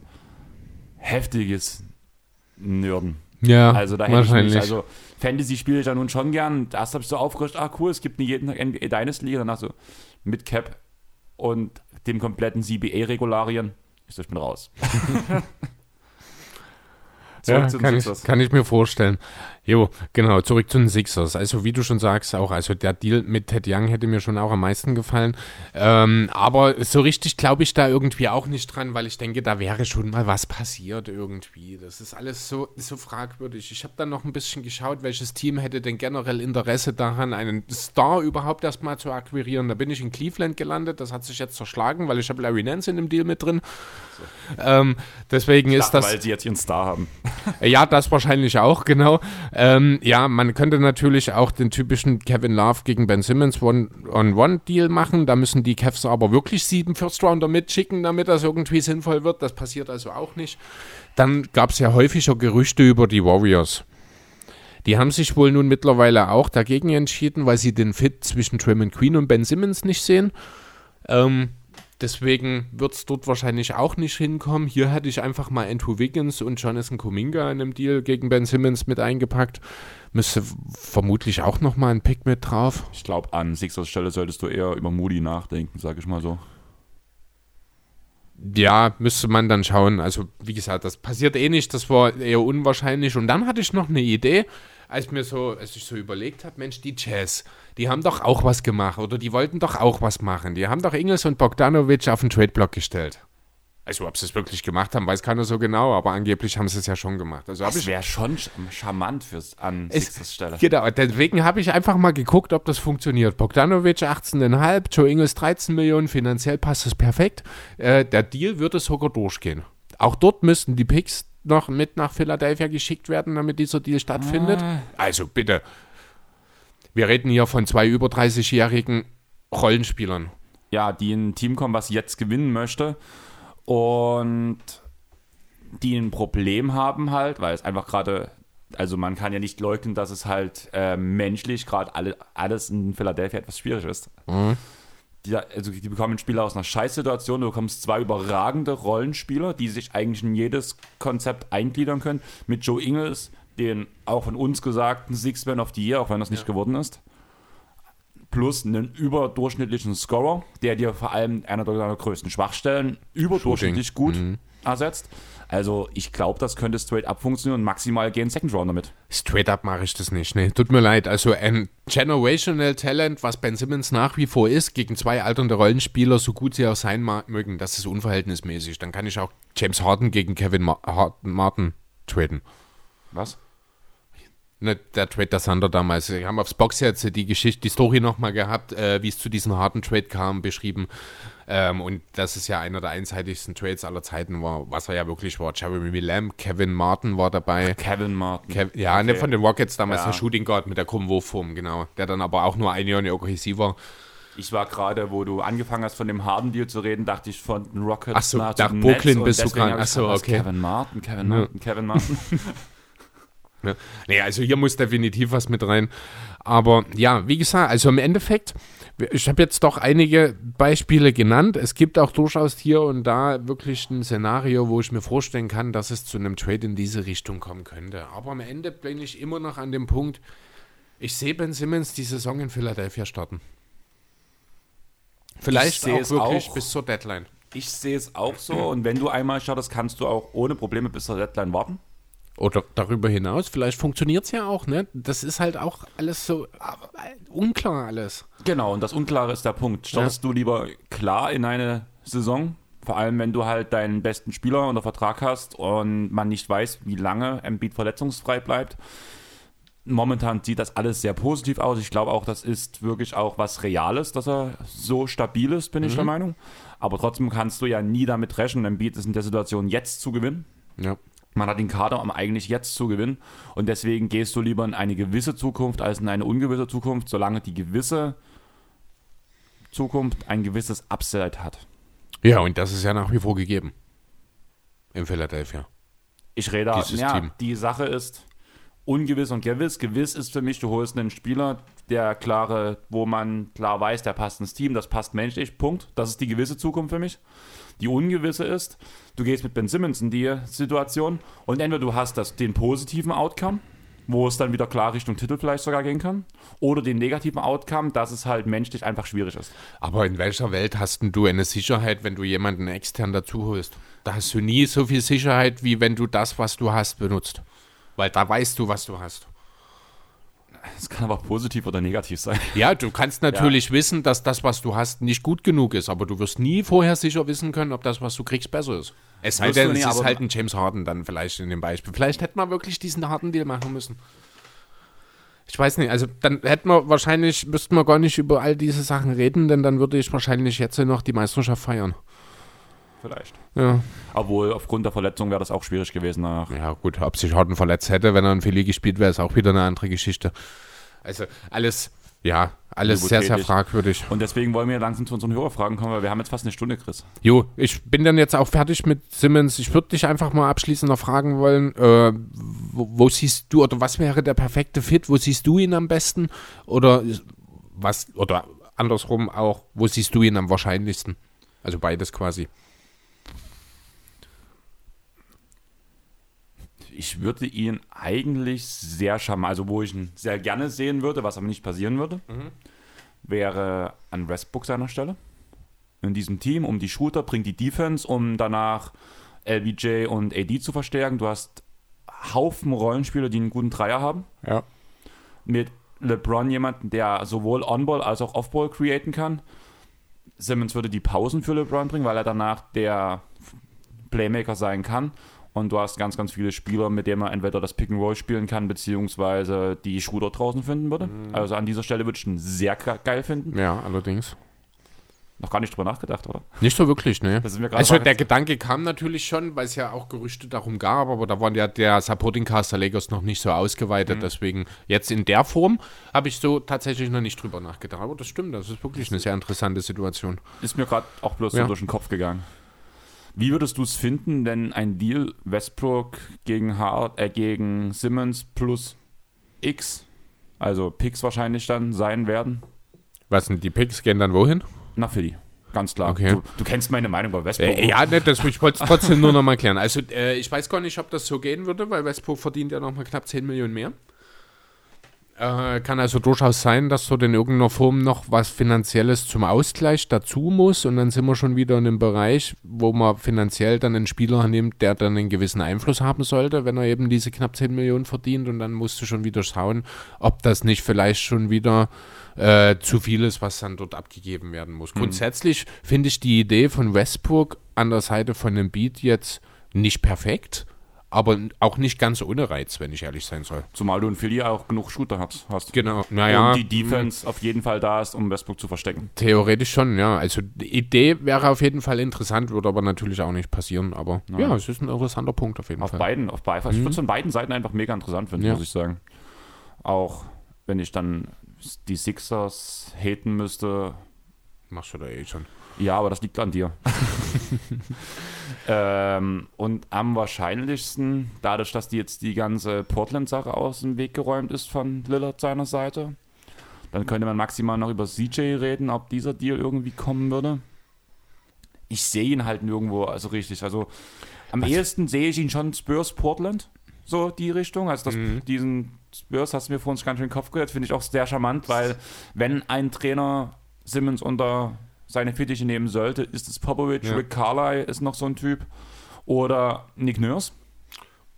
Mhm. Das sind so die Trainer, unter, die ich Sim, unter denen ich Simmons gern spielen sehen würde.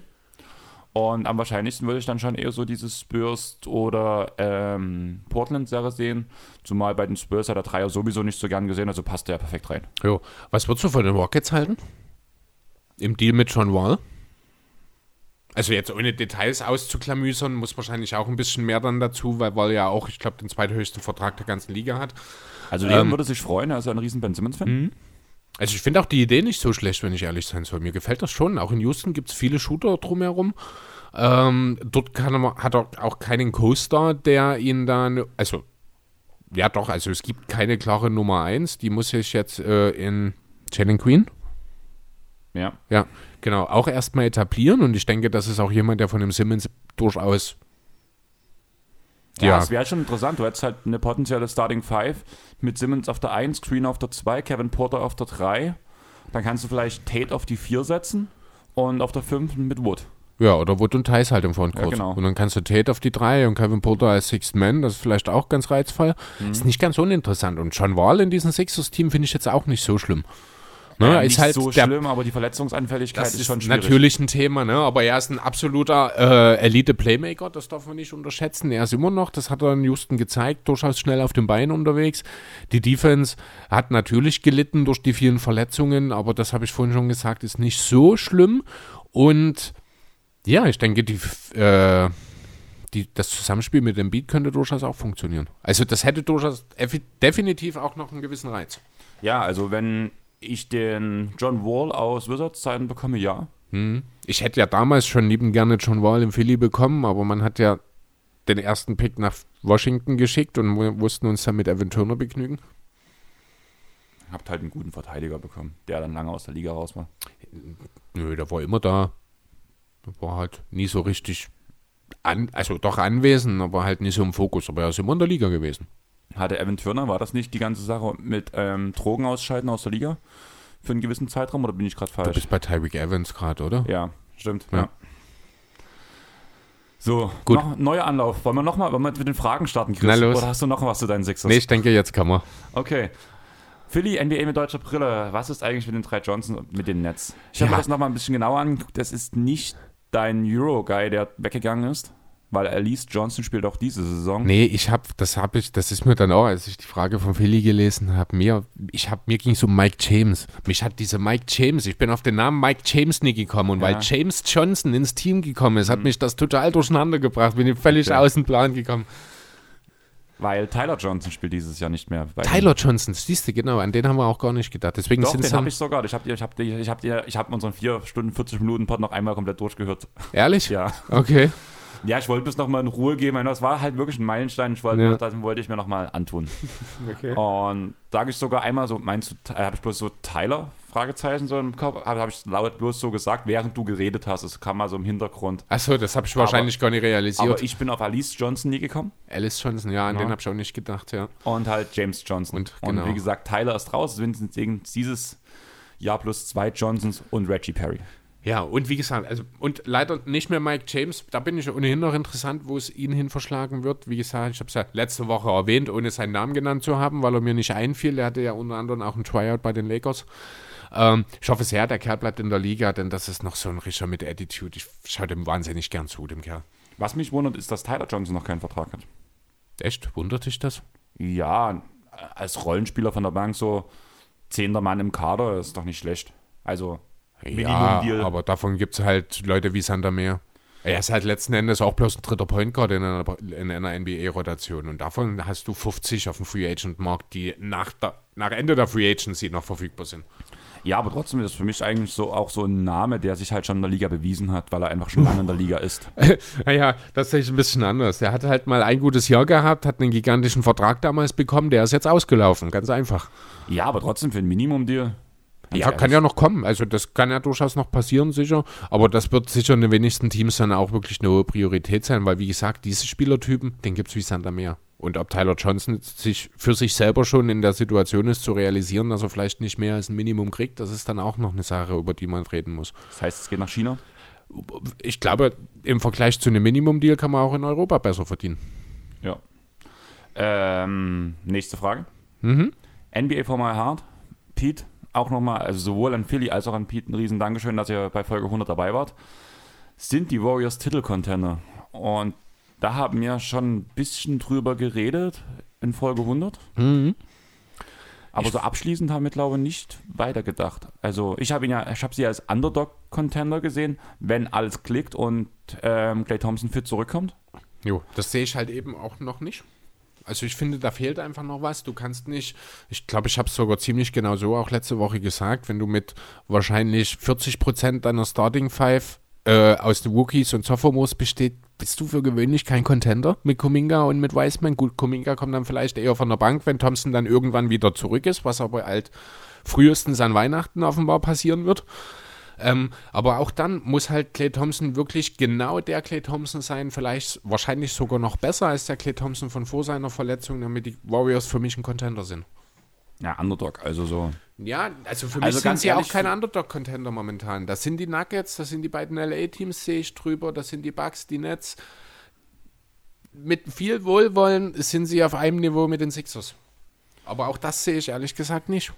Das Ding ist, in der laufenden Saison, gebe ich dir da recht, in den Playoffs kann ein Curry und ein Thompson, die heiß laufen, jedes Team in Grund und Boden schießen. Ja, natürlich. Das kann auch ein Seth Curry. Das haben wir in den Playoffs auch gesehen. Aber das ist, ähm, du musst halt nicht davon ausgehen, was können sie an ihren besten Tagen leisten, äh, sondern was können sie konstant leisten.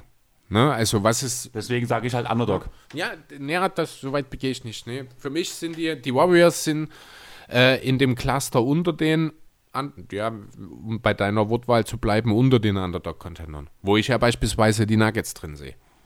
Wobei die Nuggets ja fast schon ein richtiger Contender sind. Die Nuggets sind aber für mich ganz deutlich über den Warriors anzusiedeln.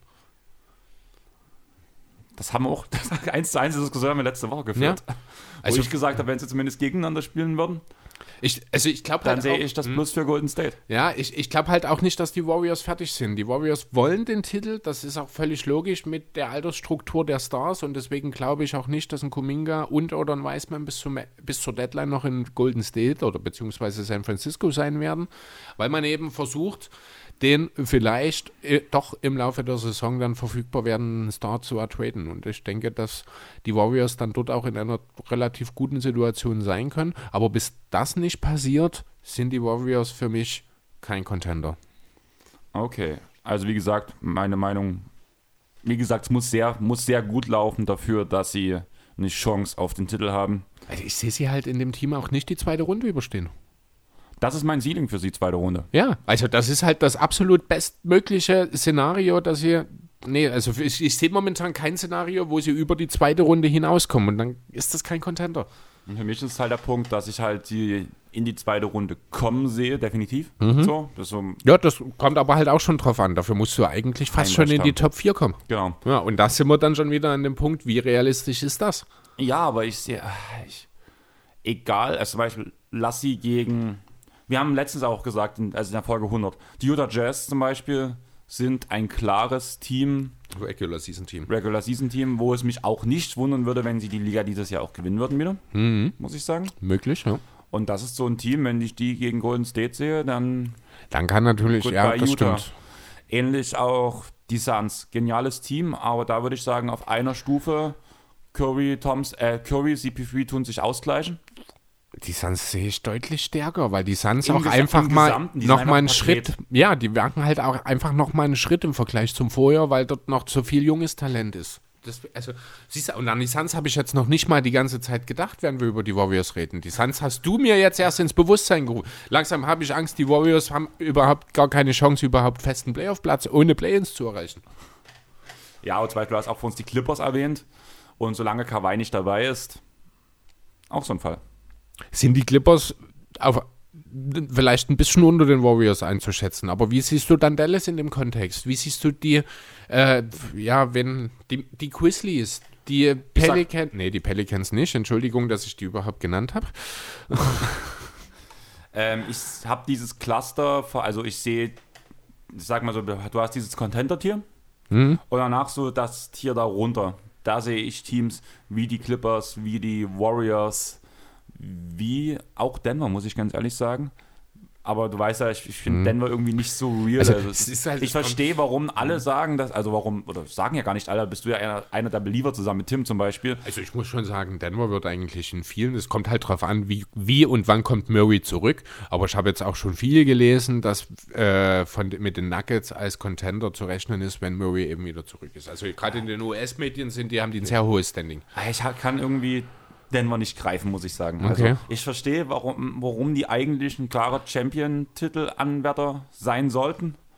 Aber ich habe hab im Gefühl irgendwie, dass es nicht so real ist. Weißt du, wie ich meine? So. Es steht und fällt mit Aaron Gordon. Das muss man einfach so sagen. Das ist, ich hätte liebend gerne eine ordentliche Kostprobe davon bekommen letzte Saison schon. Dann hat sich aber Murray verletzt. Dadurch hat sich die komplette, die komplette Struktur im Kader halt so entscheidend verändert, dass halt, halt beispielsweise auch ein Gordon nicht ansatzweise das liefern konnte, wozu er in der Lage ist. Deswegen, also ich denke, eine Rückkehr von Murray, die wird für jeden einzelnen Spieler im Kader positive Folgen haben.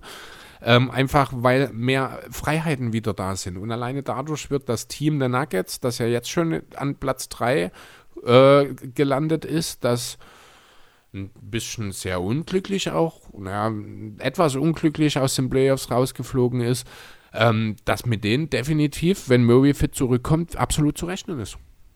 Ja, also wie gesagt, ich verstehe es, aber irgendwie fühlt es sich nicht richtig an, aus meiner Sicht sozusagen. Irgendwo, irgendwo sehe ich sie in demselben Tier wie die Clippers, obwohl sie eigentlich klar stärker sind. Hm. Also vor allem ohne Kawhi.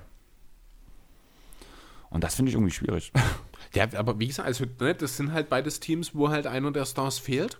Das ist der Grund, warum die Warriors am Ende vielleicht über diesen Teams landen können. Aber wenn fit und in Bestbesetzung, äh, dann, dann fehlt mir bei den Warriors einfach was. Das ist. Nee, das reicht mir nicht. Wollen wir einfach zur nächsten Frage gehen? Ja. Ähm, Sandro, auch wieder dort viele Grüße und danke, dass du in Folge 100 dabei warst. Chris, was sind deine Erwartungen an Franz Wagner? Ähm, ja, also ich habe mir, wir haben das ja auch schon das eine oder andere Mal besprochen, dass die Wookie-Class dieses Jahr nicht ganz so im Fokus von uns war. Das betrifft auch Franz Wagner in meinem Fall. Ich habe jetzt nicht so viel, äh, was ich dazu sagen kann. Ich denke, er wird mehr Minuten gehen als sein Bruder. Einfach Muss. aufgrund der Position, also der äh, Besetzung in Frontcourt und auf dem Flügel. Da sieht es für Moritz einfach mal deutlich schlechter aus. Der Flügel äh, in Orlando gibt einfach die Minuten her. Ich denke, es könnten bis zum Ende der Saison durchaus auch an die 20 werden. Er wird gute Minuten spielen. Er ist so ein bisschen Typ Taschenmesser. Also wird jetzt wahrscheinlich nicht unbedingt die brachialen Statistiken auflegen. Ich sehe in ihm so ein bisschen so ein Typ, vielleicht so ein bisschen auch wie Joe Ingles. Lonzo so Ball hatte ich im Kopf. Lonzo Ball als Flügel. Hm, ja, ja, ich glaube, die Defense ist nicht ganz so gut wie die von Lonzo. Franz Wagner ist ein brachial guter Defender. Das wird wahrscheinlich ist der beste. wirklich so gut? Der wird, Echt? Der wird, der soll, also er wird gehandelt als der beste, jetzt schon der beste Verteidiger in Orlando. Also okay. ist nicht so schwer bei dem Kader, muss oh. man sagen. Mobamba, Isaac, Fultz. Ja, da gibt es schon solide Verteidiger im Team. als einer der besten jetzt schon in Orlando okay. gehandelt. Oh gut, also dann habe ich ihn defensiv unterschätzt. Okay, Franz Wagner ist ein richtig guter Verteidiger. Also gerade mhm. deswegen wurde der ja auch bei Golden State zum Beispiel ins Gespräch gebracht.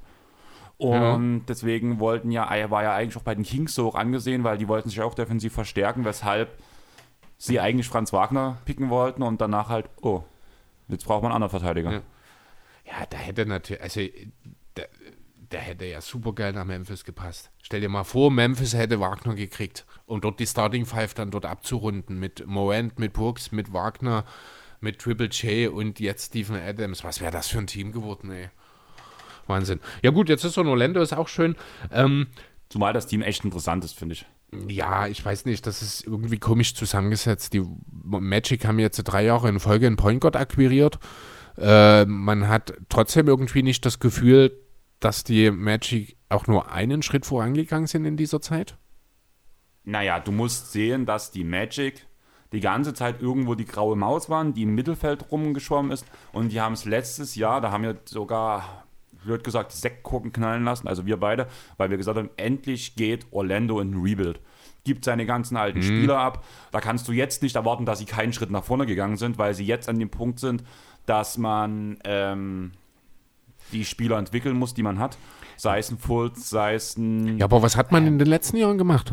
in den letzten Jahren war man dumm, weil man noch nicht den Rebuild gestartet hat. Und jetzt hat man es endlich gemacht. Deswegen ist das positiv, dass du jetzt diese ganzen jungen Spieler hast. Du kannst, du kannst endlich Bamba spielen lassen, ohne zu denken, wir müssen versuchen, in die Playoffs zu kommen. Du kannst Cole, Cole Anthony spielen lassen, du hast Archie Hampton. Das Einzige, was du sagen kannst, du hast relativ viele große Spieler, die du auf der, 3, äh, auf der 4 und der 5 spielen lassen kannst. Und ganz, ganz viele kleine Spieler, die du auf der 1 und 2 spielen lassen kannst. Die Dreierposition, der Small Forward ist so ein bisschen unterbesetzt. Allerdings Flügel, ja. habe ich gehört, ähm, ich glaube bei den Jungs von Auf ein Court, dass Archie Hampton hat einen Wachstumsschub bekommen, kann jetzt auch die 3 spielen. Okay. Allgemein Jonathan Isaac kannst du auf der 3 einsetzen. Wenn du keine, kein Shooting willst. Aber das ist ja dasselbe Problem, das ja auch schon äh, mit Aaron Gordon stattgefunden hat. Genau, aber du hast eigentlich in dem Team genug Spieler mit Shooting eigentlich auch. Also selbst Mobamba hat ein, weißes Händ, ein wei- weiches Händchen. Deswegen würde ich trotzdem mal behaupten wollen, dass da nicht wirklich gute Schützen dabei sind. Also ich gucke mir jetzt auch gerade mal die Quoten an. Da ist von den Top 10 Dreierschützen aus der letzten Saison sind Gary Harris und Mo Wagner die einzigen, die noch da sind und relevant sind. Okay. Karim Manet habe ich noch nie gehört, hat 10 Spiele gemacht. James Ennis hat 43% seiner Dreier gemacht, ist jetzt weg. Ich weiß nicht, ob Pasteikis noch in Orlando ist. Bin Das ich mir gerade unsicher, wie viel Prozent wirft ein Jonathan Isaac. Also ich war eigentlich der Meinung, er war auch ein Shooter. Also er kon- hat einen Dreier zumindest gehabt, so. Also ich, bin- ich bin so- jetzt an Platz 22 mit Markel Fultz mit 25% und ich glaube, ich habe noch keinen Isaac gefunden. Ja, der hat letzte Saison, glaube ich, auch nicht gespielt wegen seinem Kreuzbandriss. Achso, naja gut, ich habe jetzt nur die Statistiken vom letzten Jahr offen. Äh, Mo Bamba 32%, das ist schon viel besser, als ich erwartet habe, wenn ich ehrlich sein soll. Vor allem Ähm, auf die kleine Spielzeit musst du halt sehen. Hat er so eine minimale Rolle, Bamba. Also Mhm. er wird jetzt erstmal. Also ich bin echt gespannt, was diese Saison aus Mobamba wird, muss ich sagen. Das ist so mein. Ja.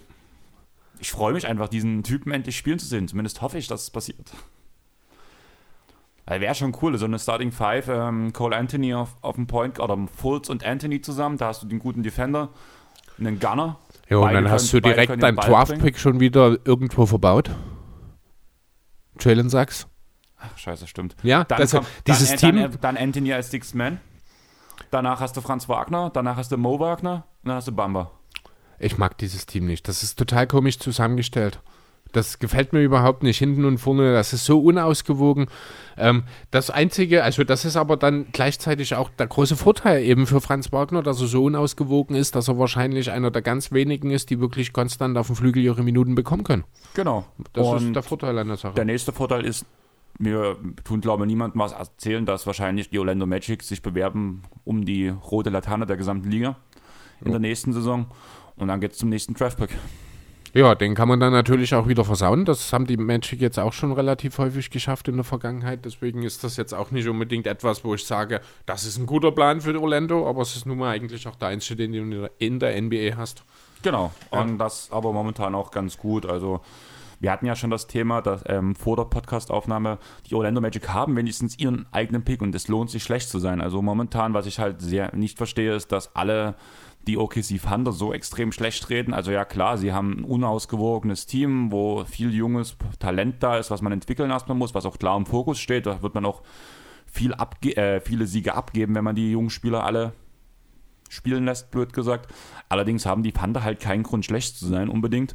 Einfach aus dem Grund, weil man dieses Jahr nur seinen eigenen Second Rounder hat. Ja. Und deswegen denke ich auch nicht, dass ein SGA einen Großteil der Saison ausfallen wird. Vorausgesetzt. sich. Genau. Ja, gut möglich, genau. Aber an der anderen Stelle eben halt hier die Magic, die, ja, wie du schon sagst, rein von der Zusammenstellung, von der Qualität, von der Erfahrung eigentlich eins der drei schlechtesten Teams der Liga nächste Saison sein müssen. Andererseits gibt es dort aber halt auch den einen oder anderen, wenn ich da eben an Gary Harris denke, äh, der da vielleicht auch nicht so ganz reinpasst. Ich denke, Gary Harris ist der Punkt, der spätestens zur Trading Deadline weg ist. Wahrscheinlich. Wenn man einen, Anf einen Abnehmer für ihn findet, dafür wäre es natürlich gut, wenn der Kerl ab und zu mal wieder sein Dreier trifft. Genau. Ähm, nächste Frage. Mhm. Wir sind immer noch bei Sandro. Welches Team kann seine Bilanz im Vergleich zur Vorsaison am meisten verbessern? Jo, äh, ironischerweise, ich habe mir gestern Abend bloß kurz Gedanken drüber gemacht. Jetzt wird mir gerade bewusst, nachdem wir über die Magic geredet haben, dass die Gedanken, die ich mir gestern gemacht habe, Quatsch sind. Denn ich habe hier mir tatsächlich reingeschrieben, dass im Osten, in der, im, im Keller des Ostens quasi die meisten Teams in der Lage sein sollten, einen Sprung zu machen und dass die Magic dort eigentlich am weitesten sind. Das ist natürlich Quatsch, weil ich habe nicht an die Trade Deadline gedacht letztes Jahr, dass man dort ja eigentlich alles ja. abgegeben hat. Also im Grunde genommen alle Teams dort unten, außer den Magic. Äh, also von Detroit erwarte ich schon auch einen Sprung, muss ich sagen. So ein bisschen. Also einen kleinen. Ne? 20 Siege waren es, wenn es am Ende 25 sind ähm, dann wird sich das vielleicht in zwei, drei Positionen nach oben auswirken. Aber es ist halt auch ein Sprung nach vorn. Von äh, Toronto und Chicago erwarte ich definitiv einen Sprung. Chicago habe ich mit aufgeschrieben von 31 mhm. Siegen. Ich sehe so um die 40 Siege, muss ich sagen. Das ist das Mindeste, was Chicago erreichen ja. muss. Auch Toronto wird wieder in diese Richtung gehen. Ich äh, kann die Karte nicht einschätzen. Also es kommt natürlich genau auch noch ein bisschen drauf an, wie weit kann man mit Cambridge als Starting Center kommen, wie entwickelt sich die Siakam-Situation. Also es gibt natürlich Fragezeichen, aber der Kader, so wie er halt jetzt im Moment ist, ist nicht so schlecht wie dieser 14. Platz, ne 12. Platz, den sie letztes Jahr hatten. Ja, aber es ist halt re relativ viel ringsherum besser geworden. Ja, das ist Und auch der Punkt. Ich sehe nicht, dass Toronto besser geworden ist, sondern eher, mhm. dass sie in eine andere Richtung gegangen sind. Kann auch, ja, mal sehen, wer weiß. Was äh, in einem Playoff Bereich im Osten habe ich mir die Heat noch notiert. Die werden sicherlich einen Sprung nach vorn machen. Vorausgesetzt, die alten Leute werden ein bisschen Fokus auf die Regular Season auch legen und versuchen, den Heimvorteil zu erreichen. Und was in Miami schon sein kann. Was durchaus möglich ist, genau. Und auch von den Celtics erwarte ich dass man mehr als nur 50% Bilanz nächste Saison erreicht. Also ich habe mir, dir, wie gesagt, die Bulls aufgeschrieben. Letzte Saison war es 31 zu 41. Von daher sollte da schon ein Sprung kommen. Wie gesagt, ja. ich sehe 40 plus Siege, sprich 9 Siege als Bonus, sage ich mal, vielleicht so 9 oder sagen wir mal 10 bis 15 Siege mehr, kann ich mir gut vorstellen. Und im Westen habe ich mir die Timberwolves aufgeschrieben, weil man die ganze mhm. Zeit den mhm. Kader nicht zusammengesetzt hatte. Man hat, stand letzte Saison bei 23 zu 49. Und auch wenn du sie ja schlechter siehst als ich, aber mit Spielern wie die Angelo Russell, Ant-Man und Carl Towns solltest du mehr als 23 Siege holen. Klar mehr. Also ja. 30 plus Siege sehe ich, oder irgendwas zwischen 30 und 40 je nachdem, wie weit es geht und wie gut die Teile auch zusammenpassen, weil man muss ja ehrlich sagen, wir haben noch nie gesehen, dass die Timberwolves in der momentanen Besetzung schon mal richtig zusammengespielt haben. Richtig, genau. Und auch das, so ein Sprung wäre dann wieder so plus 10 bis 15 Siege ist halt schon ein klarer Sprung und deswegen habe ich die Bulls und die Wolves mir rausgesucht als ein Vertreter im Osten und einen im Westen. Genau, also Minnesota habe ich mir ja auch tatsächlich aufgeschrieben, wenn alle fit sind, dann muss da eigentlich deutlich mehr kommen als die 23 Siege. Ich habe mir auch die Kings einfach mal notiert, weil es muss ja irgendwann mal funktionieren. Das Team ist eigentlich besser als die Bilanz, die sie seit Jahren äh, auflegen, finde ich. Und trotzdem funktioniert es irgendwie nicht. Ich habe immer noch so ein bisschen Hoffnung, dass es bei den Kings mal Klick macht, weil ich halt auch so viel für die Aaron Fox übrig habe. Ähm, ja, und was die Playoff-Ränge im Westen angeht, habe ich die Lakers genannt. Ja, stimmt. Das wäre, ich habe ja auch gesagt, ich glaube nicht an das Team, aber mhm. in der Regular Season sehe ich sie klar verstärkt. Ja, genau. Also da erwarte ich dann schon auch mehr, wobei es sind auch 42 Siege gewesen letztes Jahr. Ne? Das ist jetzt nicht so schlecht bei 72 Spielen. Aber ja, hier wird schon auch nochmal ein Sprung, denke ich, drin sein. Deswegen die Lakers halt an der Stelle nochmal genannt. Wollen wir zur nächsten Frage kommen? Mhm. Die haben wir per DM auf Insta bekommen von Simon. Aus dem wunderschönen Wien. Ähm, servus Jungs, Gratulation zur 100. Folge nachträglich. Danke in die Richtung und cool, dass du dabei bist. Ähm, die Superstars in, den, in der Liga altern, in Klammern LBJ, Curry, Harden, KD, Butler etc., bringen ihre Leistung nicht mehr zuverlä nicht immer zuverlässig, in Klammern Verletzungen. Die Meisterschaft geht in den kommenden drei bis fünf Jahren also nur über Jannis und Luca. Seht ihr das auch so? Schöne ja. Grüße aus Wien, Simon. Sehe ich überhaupt nicht so. Also in den nächsten drei Jahren geht der Titel erstmal über Pucklin und nur über Pucklin? Ähm, momentan, also ich denke es auch, ja. Aber ähm, die Vertragsunterschriften sind auch nach dieser Woche noch nicht da. Ja, das stimmt natürlich, aber da mache ich mir überhaupt keine Gedanken, wenn ich ehrlich. Das hätte KD noch nicht verlängert. Ja. Genau, also dann, also für diese nächsten, sicher keine fünf Jahre, so lange wird der Netzkern vielleicht dann auch nicht mehr hochkompetitiv sein, aber für die nächsten drei Jahre äh, geht es nur darüber, man muss nach wie vor, solange Embiid in seiner Prime ist, mit Philadelphia rechnen, dass gerade jetzt eben mit Moe, wenn diese Simmons-Situation sich irgendwann aufgelöst wird, bin ich überzeugt, dass Moe dort ein Team um Embiid aufbauen kann, das contenten kann.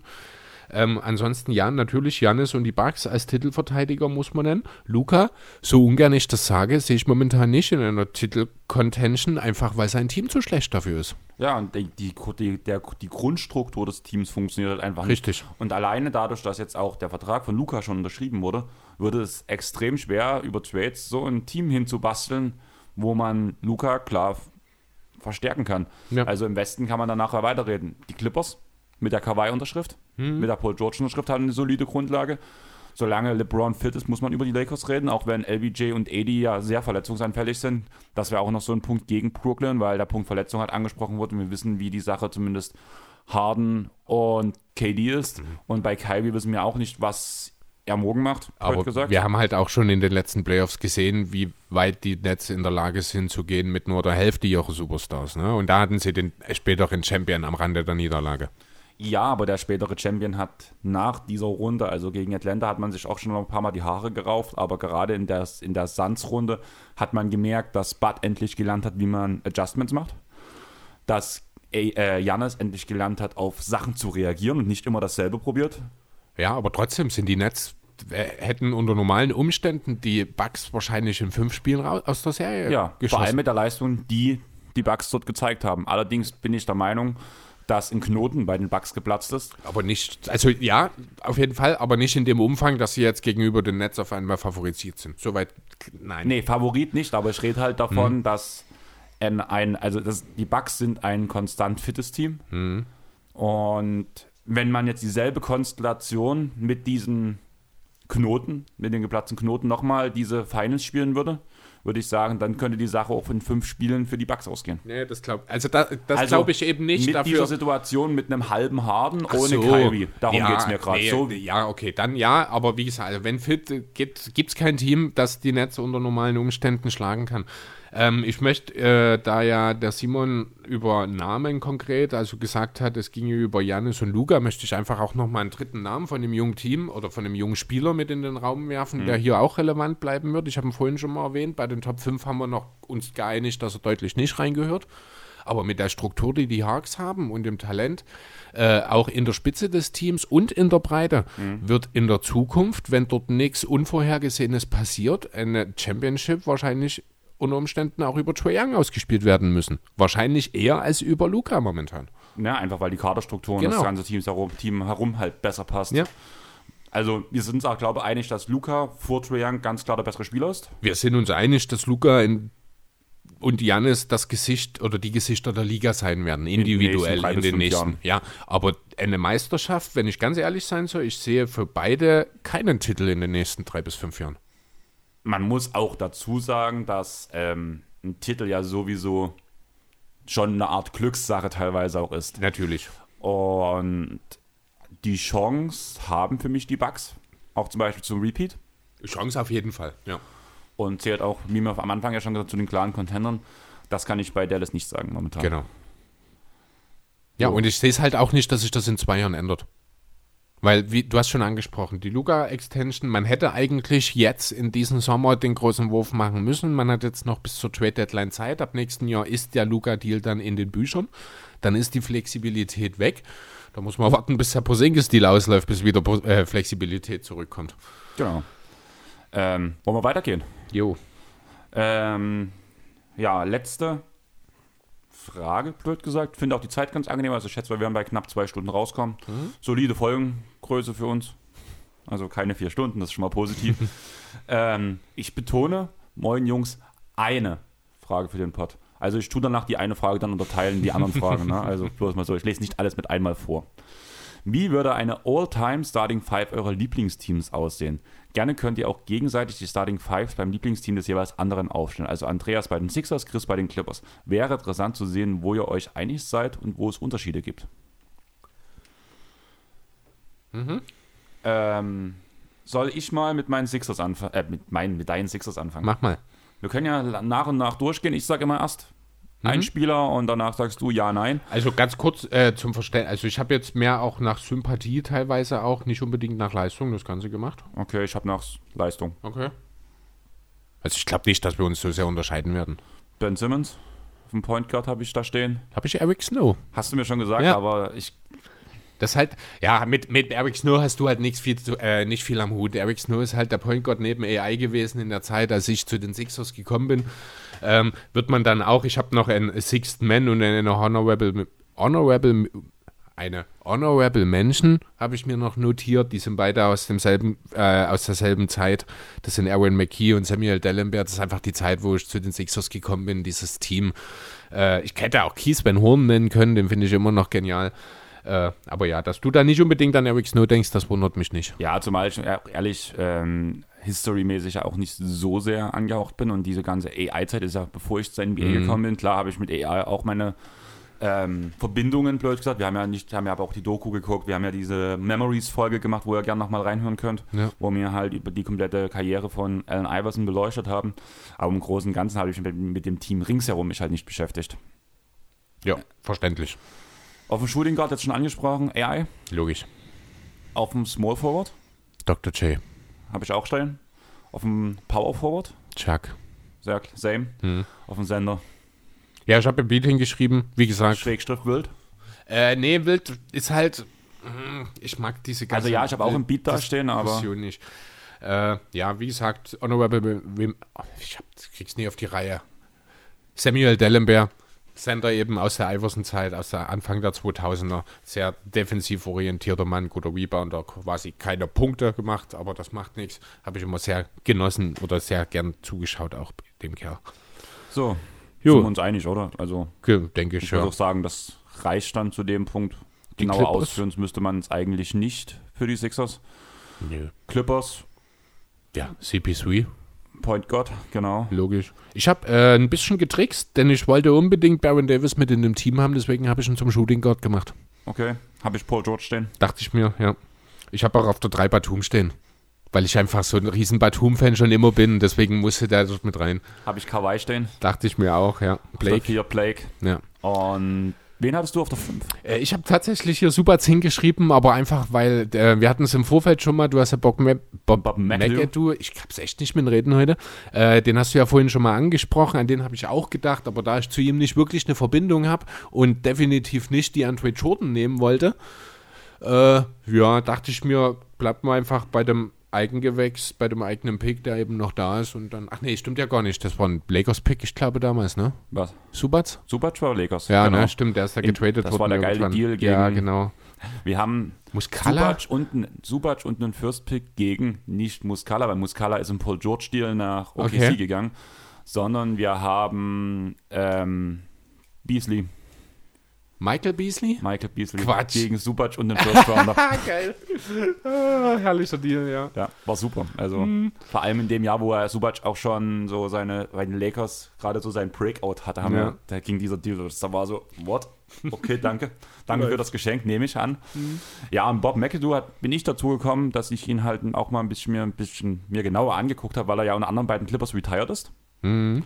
Und ich habe ihn damals bei My Team bei 2K mal gezogen und habe gesehen, ah, ein Clippers-Spieler aus den 70ern und danach halt mal geguckt, was, bei den Clippers retired, okay, und dann halt ein bisschen beschäftigt. Also ist ein eigener Pick damals gewesen, hat 72 bis 77 bei den Clippers gespielt, bei, in, bei den Buffalo Clippers noch. Mhm.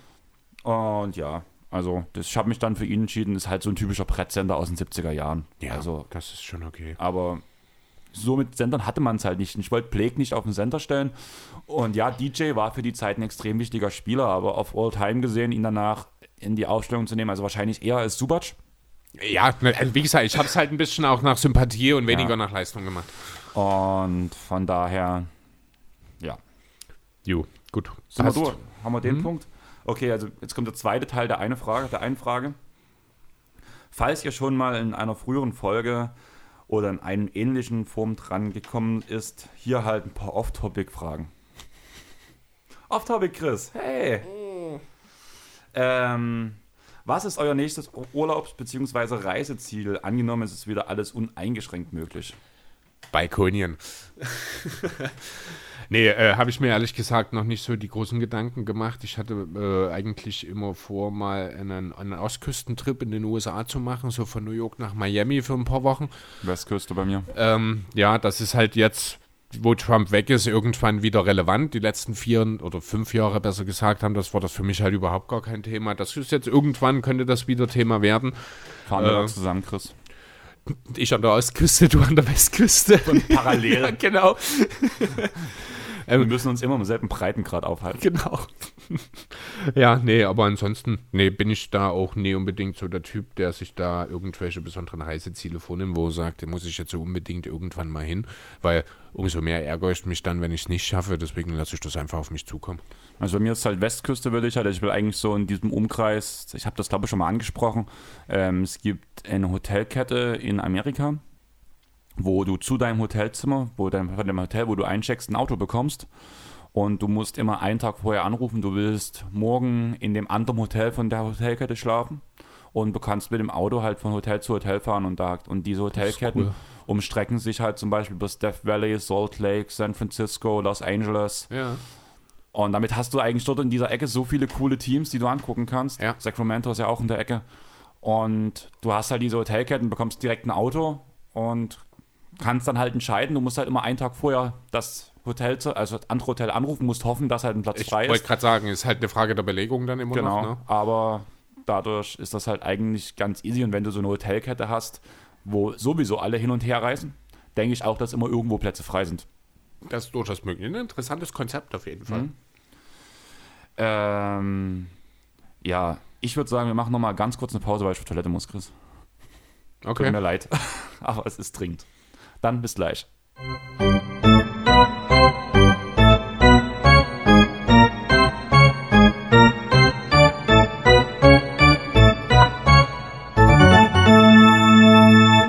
So, da wären wir wieder. Das Bad tut mir leid, Chris. Ja, es ist ja zum Glück dein Bad, von daher ist es nie mein Problem. Ja, aber ich, ich bin froh, dass du mir noch gegenüber sitzt. Du warst ja, nach mir. Ich, ich bin da schmerzfrei. Also ich muss sagen, es war beeindruckend, was du gemacht hast. Aber ich denke jetzt, die Kombination aus unserer beiden Produkte ist noch mal einen Zacken schärfer. Kommt das ungefähr so hin wie die Top 3 von Brooklyn Nets? Inwiefern? Naja, vom Leistungszentrum her. Leistungsstärke. Also ich bin da schon eher bei einem All-Star-Game, um ehrlich zu sein. Okay. Also noch ein ganz, ganz, ganz kleines bisschen über den Netz. So. Ich würde sagen, bevor wir uns hier noch weiter verquatschen, kommen wir zu den letzten zwei Fragen von der einen Frage von Tobi. ähm, ja, eure Top 3 Anime-Serien-Openings. Bin ich raus, muss ich Also ganz Serien, also, Serien und Ja, Anime. ich weiß schon. Also ich bin so ein Typ, ähm, da gibt es bestimmt viele Puristen, die mich dafür hassen werden, aber ich gehöre ganz klar zur Generation Skip-Intro. Ähm, Mache ich bei vielen Serien, aber es gibt Serien, wo ich es nie skippen würde. Das ist zum Beispiel auch Chala Hate Chala von Dragon Ball Ja, das oder stimmt, Du das- wirst unbesiegbar sein. Hm?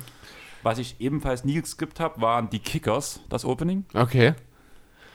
Was, ich, Aber- Hm? was ich nie, entschuldige, was ich nie aus meinem Kopf verdrängen werde, weil es einfach seit ich fünf oder sechs Jahre alt bin, einen festen Platz in meiner Erinnerung, in meinem Gehirn eingenommen hat, ist das Intro von Mila Superstar. Ja, aber das wirst du skippen, denke ich. Wenn es gucken Ich glaube, ich würde mitsingen. Ganz ehrlich, einfach weil ich es drauf habe, das ist. Weil das ist drauf hab. Also den Text meine ich damit nicht, weil ich singen kann. Das kann ich ganz sicher nicht. Das habe ich nicht drauf. Aber weil ich den Text kenne und der halt jetzt seit über, ja, seit gut und gerne 25 Jahren in meinem Kopf mitschwingt. Ich glaube nicht. Also äh, ich würde selbst das geilste Intro der Welt würde ich wahrscheinlich skippen, wenn ich fünf oder sechs Folgen am Stück schaue, einfach weil ich kein Typ bin, der sich dann alle dreiviertel Stunde dasselbe Lied anhört. Ich habe tatsächlich Suits Intro nie geskippt. Okay. Und das ist beachtlich auf acht Staffeln. Ich überlege, ich habe auch gerade null Erinnerung an das Suits-Intro, wenn ich ehrlich sein soll. Das ist bloß ein, also fast wie ein Bassstück, kannst du sagen. Also also ein Intro, als wäre es bloß mit dem Bass gespielt. Okay. So dü dü düster und hast halt immer so die Skyline von New York Mal schauen. Steht auch auf meiner Liste. Ich bin nur drei Staffeln hinterher, habe ich festgestellt. Ich bin durch und habe geweint am Ende. Ne, wo ich gucke jetzt war. die letzte Staffel Blacklist gerade. Kann ich auch nur jedem empfehlen. Blacklist, geniale Serie. Ähm, und danach soll es Suits sein. Oder Lupin. Ich bin bei Viking. Lupin habe ich schon durch. Vikings bin ich gerade. Ich habe jetzt Arrow die achte Staffel zu Ende Habe geguckt. ich auch schon. Die ist total verwirrend. Ja. Oder? Ja. Also ich habe dort wirklich teilweise nicht mehr durchgeblickt, was da gerade passiert ist. Als hätte ich teilweise einfach Sachen nie gesehen, aber ich bin mir ziemlich sicher, ich bin bei keiner Folge eingeschlafen. Ähm, aber Top 3. Ich habe mir eine Top 3 überlegt, die mich, glaube am meisten triggern jedes Mal, wo ich auch, die ich auch alle in meiner ähm, Lieblingssongs-Playlist auf Spotify habe. Das ist zum einen Digimon mit größter Träumer. Kenne ich nicht. Also kenne ich vielleicht, wenn ich es höre, kenne ich es wahrscheinlich, aber den Titel sagt Ja. mir jetzt nichts. Hm? Aus der dritten Staffel mit Gilmore und sowas, wo die diese Karten durchgezogen haben. Okay, ja, also das, ich könnte auch mit der Staffelbezeichnung. Ich habe es nur auf RTL 2 früher geguckt und dann wusste ich nicht mehr, welche Staffel das ist. Kleiner Sidefact zu Digimon, wenn ich irgendwann heirate, will ich eigentlich von Pachi, der ja auch unsere ganze Technik damals uns geholfen hat, soll er als Gitarren-Akustikstück ein Cover zu Eine Vision von ähm, Digimon, von dem Song machen. Und das als Hochzeitstanz. Cool. Also grobes Ding, ähm, treffen sich zwei Seelen mit einer Vision. Das ist Jo. halt so dieses. Und passendes Thema auf jeden Fall. Genau. Und äh, wenn du halt danach die Würde Digimon oder sowas zu euch ersetzt oder sowas, ist das wahrscheinlich ein bisschen schöner. ähm, danach als so ein bisschen Nostalgie, Shaman King, das alte Intro von früher, wo ich zwölf war. Der Song heißt auch direkt Shaman King, finde ich einfach super und vor allem dieser ganze Hype, der zu mir ausgelöst wurde, mit der Neuauflage der Anime-Bände, äh, der Manga-Bände und jetzt das Reboot auf Netflix. Wunderschön. Ich habe es an einem Tag durchgesuchtet Okay. so verdammt gut einfach. Also ich bin so happy, dass das Netflix aufgegriffen hat und ich freue mich einfach zu sehen. Und vor allem, da es ein Netflix-Reboot ist, sind halt auch die ganzen brutalen Stellen, die damals im Kinderfernsehen halt rausgeschnitten wurden, alle da. Ist quasi dann auch eine wahrscheinlich äh, eine höhere Altersfreigabe, 16, dann, Genau. ja. Okay. Und als wirklich eins der geilsten ähm, Anime-Intros schlechthin ist Shingeki no Kyojin von dem Anime Attack on Titan. Wir hatten ja damals Attack on Titan gemacht. Ah, Ja. Und da habe ich ja auch das Intro gezeigt damals. Ich glaube, wir haben sogar mal reingeschaut in die Serie. Genau, kann Mhm. sein. Und halt bombastische Serie und halt einfach dieses Intro ist halt geil. Okay. Ja, mit Animes habe ich es ja nicht so. Wie gesagt, ich bin auch nicht so der Intro-Typ, aber so aus, äh, ich sag mal, Recency-Bias-Gründen habe ich jetzt gerade so noch zumindest zwei Intros im Kopf, die ich jetzt einfach mal nennen will. Das ist zum einen, weil ich es gerade in Originalversion äh, schaue, Freds. Das ist auch die, das Intro, das, da gehe ich auch immer mit. Das habe ich auch ganz selten geskippt bisher. Ich bin jetzt gerade, habe die zweite Staffel beendet, bin also noch relativ früh. Ähm, und dort, das ist halt auch so, das kennt man aus der Kindheit noch, ist ja eine 90er-Jahre-Serie. Äh, also ich muss ganz ehrlich sagen, manche Dialoge kannst du dir heutzutage nicht mehr geben. Man merkt schon, dass sich ganz schön viel verändert hat in den letzten 20 Jahren, aber das Intro ist zeitlos, ist immer noch super. Und was wirklich ein wunder wunderschönes Intro ist, weil es halt die Stimmung der Serie auch mitnimmt und das ganze Thema, Thema ähm, ist das Intro von Man in the High Castle. Kenn ich nicht. Das ist wirklich eine Serie, die kann ich auch noch sehr empfehlen. Geht um eine äh, quasi eine Alternativwelt, in der die Nazis und Japan den Zweiten Weltkrieg gewonnen haben. Ah, da habe ich schon mal davon gehört. Super interessant, super spannend. Wurde leider nach vier Staffeln wieder eingestellt.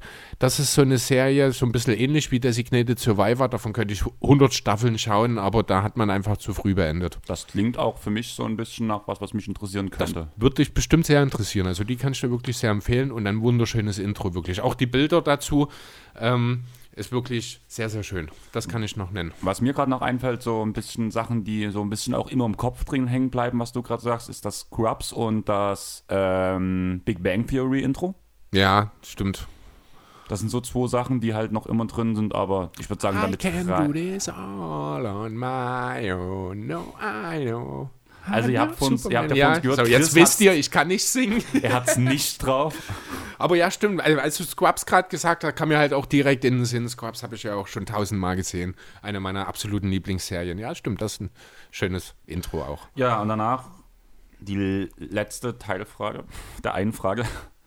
Ähm, welches Airboy-Produkt kommt nach dem T-Shirt und der Tasse als nächstes auf den Markt?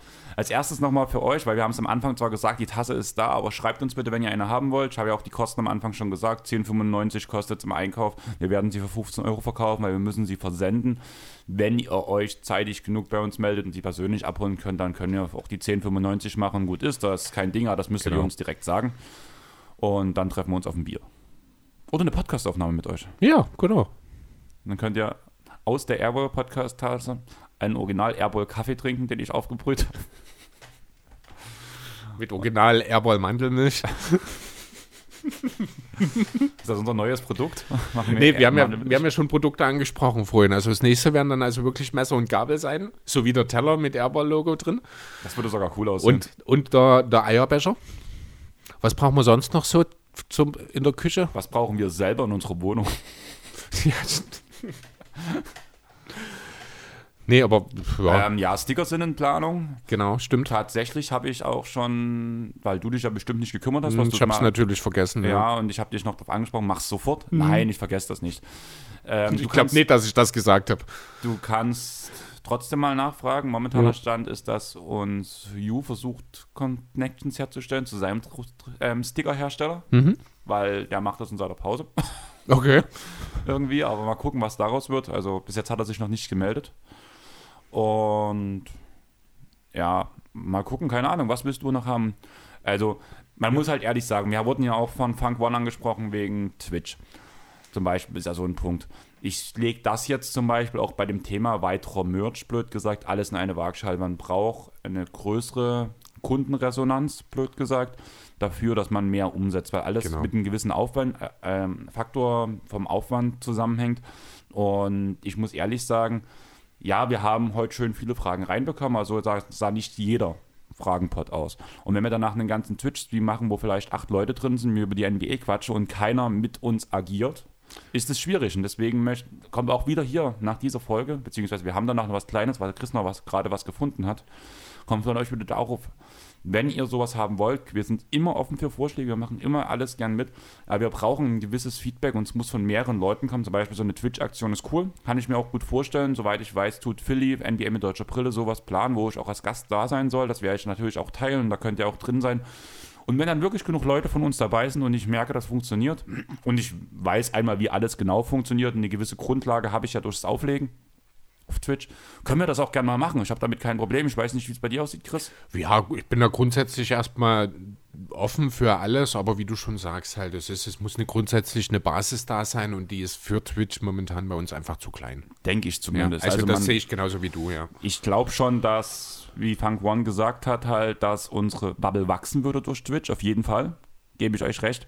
Aber ich will eine gewisse Grundlage haben, um es erstmal umzusetzen, weil den Zeitaufwand, den wir beide ja auch in den Podcast stecken, sei es Schnitt, sei es Ausarbeitung, sei es, ein, sei es, sei es ähm, Folgenbilder erstellen. Klar, wir könnten uns einfach machen und jedes Mal dasselbe Bild mhm einfügen, aber keine Ahnung, ich weiß nicht, dir wäre das glaube ich egal, aber ich, mein Anspruch ist dann halt schon, ich mag nee, dieses also Individuelle. Da, doch, da, also da sind wir uns schon auch einig, das wäre mir schon nicht egal, weil ja das Bild schon auch so ein bisschen die, die äh, aktuelle Episode auch widerspiegeln soll. Und wenn da überall dasselbe Bild immer bloß unser Logo oder so wäre, das würde mir dann auch nicht gefallen. Genau, und das sind halt Sachen alles, danach kommt bei mir das Auflegen noch dazu, der Sport und alles drum und dran, die Arbeit, das ist halt alles Zeitaufwand und ich habe kein Problem, noch mehr Zeit für Basketball und den Podcast zu investieren, im Sinne von anderen Merch-Erstellen. Wie gesagt, um die, um die Tasse habe ich mir zwar, habe ich mich, habe ich rumgefragt, wo man es am besten machen kann.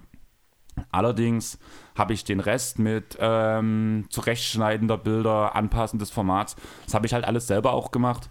Und das frisst halt Zeit, sowas mache ich gern mal. Aber es muss dann halt auch die Resonanz kommen. Also das beste Beispiel ist jetzt der Punkto Tasse. Wenn jetzt 20 Leute sagen würden, wird gesagt, ja, wir wollen die Tasse und wir wollen noch mehr in so eine Richtung haben, dann können wir uns auch Gedanken machen, dann machen wir das auch gern und tun noch andere Sachen herstellen, machen vielleicht eine Umfrage, was ihr haben wollt. Aber wir müssen jetzt erstmal sehen, dass ihr halt auch wollt. Genau. Also das ist jetzt einfach, wir sind mega froh über die Resonanz, die wir von euch bekommen und alles ringsherum. Und auch das muss weitergehen. Und wenn uns jetzt noch zehn weitere Leute schreiben, macht mal was auf Twitch und wir machen dann zum Beispiel eine Umfrage, es gibt das und die und die Daten zum Aus, zur Auswahl. Ihr stimmt ab und danach, wenn wir an einem Abend sagen, wo vielleicht 10, 15 Leute sagen, jo, wir sind dabei und dann machen wir einen Twitch-Stream und dann haben wir einen aktiven Chat, dann wird das vielleicht auch ein aktiver Teil werden, den wir immer machen könnten. Zumal wir das ja auch nebenbei aufnehmen könnten und das dann auch als Tonspur hochladen können. Würde genau. ja alles funktionieren. Richtig. Sollte ja kein Problem sein. Aber wie gesagt, dann haut uns einfach mit solchen Ideen an, wie es Funk One gemacht hat, um den Namen nochmal zu nennen. Name Dropping. Alle mal ein Follow auf Twitter da lassen. Und schreibt uns an, wenn ihr sowas wollt. Und wir können uns dann auch gerne mal einen Termin ausmachen. Da müsste man sich aber ein bisschen weiter reindenken. Beziehungsweise, wenn jemand Plan davon hat, kann er uns auch gern schreiben, weil da geht es ja auch weiter mit Moderatoren, die das alles ein bisschen auch wegen ähm, Bots und Idioten, sage ich jetzt mal so, die irgendeinen Scheiß schreiben oder die Werbung posten, die da ein bisschen mit aufpassen müssen, was wir in der Zeit dann halt nicht so viel Zeit haben, weil wir uns dann nachher auch quer durchs Internet nebenbei klicken, um gewisse Sachen zu recherchieren. Da brauchen wir halt auch Unterstützung und da könnt ihr euch alle gern melden. Und dann können wir auch im Dialog treten und danach finden, finden wir bestimmt was, um auch eure Wünsche umzusetzen, bin ich der Meinung. Jo, denke ich auch. Langer Dialog ich relativ sagen, wenig. Genau, ich denke, damit ist jetzt auch alles zu dem Thema gesagt. Wir sind dann, denke ich, soweit durch. Ich habe noch ähm, von, warte, wir haben noch ein paar Worte von Tobi. Okay. Nochmal Glückwunsch zur 100. Episode und danke für, die Ex für den extremen Jubiläumspot. War echt super anzuhören. In meinem Kopf steht da noch eine Klammer innerhalb der fünf Tage. Beste Grüße, Tobi. Grüße zurück, Tobi. Und ja, genau. Und danke dir. Ja, danke auch nochmal für das Shoutout in eurer letzten Folge. Also, wer Tobi und Tim von Auf ein Kurt noch nicht kennt, Tim war ja auch in der Jubiläumsfolge drin. Hört bei den Jungs mal rein. Sie haben jetzt eine Preview gemacht. Glaub, ich will jetzt nichts Falsches sagen, aber die Top oder sie planen eine Preview bis zum Saisonbeginn.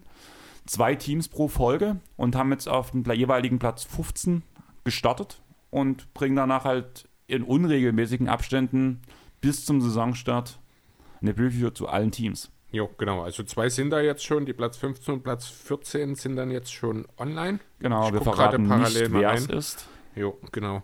Weil das könnt ihr euch selber anhören. Richtig. Die Jungs haben auch relativ gut beschrieben, die erste Folge war die Einsteigerfolge mit ein bisschen Prolog dazu. Die restlichen werden kürzer, denke ich mal. Zumindest haben sie gesagt, dass sie das so planen. Wir kennen das, wir sagen irgendwas. Wir planen das auch immer. Dann wird es nichts. Und jo, also hört bei den Jungs auf jeden Fall rein. Ähm, Chris, ja. du wolltest was zum Abschluss sagen. Genau, dann lass uns doch zum Abschluss nochmal über den MVP der Saison 21-22 reden. Denn es kann offenbar nur einen geben. Ich lese dir mal ein Zitat vor, das ist von dieser Woche und du verrätst mir dann, von wem das ist. Du hast mir doch schon gesagt. Ja, stimmt. Ich hätte das vorhin ist egal, aber ich lese es trotzdem mal vor. This season, everyone will see why I'm the best center in the NBA. It's time they put some respect on my name. Also das Ding ist normalerweise, ohne diesen letzten Satz hätte ich, also ich weiß ja, wer es ist, aber so vom, ja. vom Schreiben her wäre das so eine typische Joel Embiid-Aussage gewesen. Ohne den letzten Satz. Ja, aber mit dem Unterschied, dass Embiid es nicht nötig hat, das ständig den Leuten zu sagen, weil er es einfach selber weiß. Ja, aber der, der, so ein Tweet würde trotzdem typisch Joel Embiid sein. Nö, sehe ich äh, finde ich gar nicht, weil das ist, ich finde, das ist schon fast eine gewisse Arroganz und die würde ich Embiid jetzt an der Stelle nicht unterstellen wollen. Nein, aber so eine Kampfansage in Richtung MVP-Rennen. Ja, okay. Gut, aber der zweite Satz, it's time they put some respect on my name, das ist ja der Satz, der kommt von dieser Person mittlerweile, ich glaube, seit fünf Jahren jeden Sommer. Nein, kurz, kurz nach dem Ostergame. Ach nee, stimmt, nicht in das, im Sommer, sondern normalerweise, ja genau, mitten in der Saison für gewöhnlich, aber es kommt auf jeden Fall jedes Jahr. Ja, wir reden natürlich über Rudi Gobert. Er hat sich jetzt mal wieder zum Ziel genommen, der beste Sender der Liga zu sein. Meine Theorie dazu ist, wenn du nicht auf einmal doppelt so viele Punkte machst wie im Jahr davor, wirst du niemals auch nur in die Diskussion dazu kommen. Ne, ich meine, über seinen defensiven Wert ist alles gesagt, der steht da völlig außer Frage. Und wenn man dreimal Defensive Player of the Year geworden ist, denke ich, hat man auch einen gewissen Respekt in der Liga sicher erarbeitet, oder? Ja, zumindest in der Regular Season. Ja, nee, also was ich damit sagen will, also ich sehe ja jetzt Rudi Gobert tatsächlich gerade, als kommt eine MVP.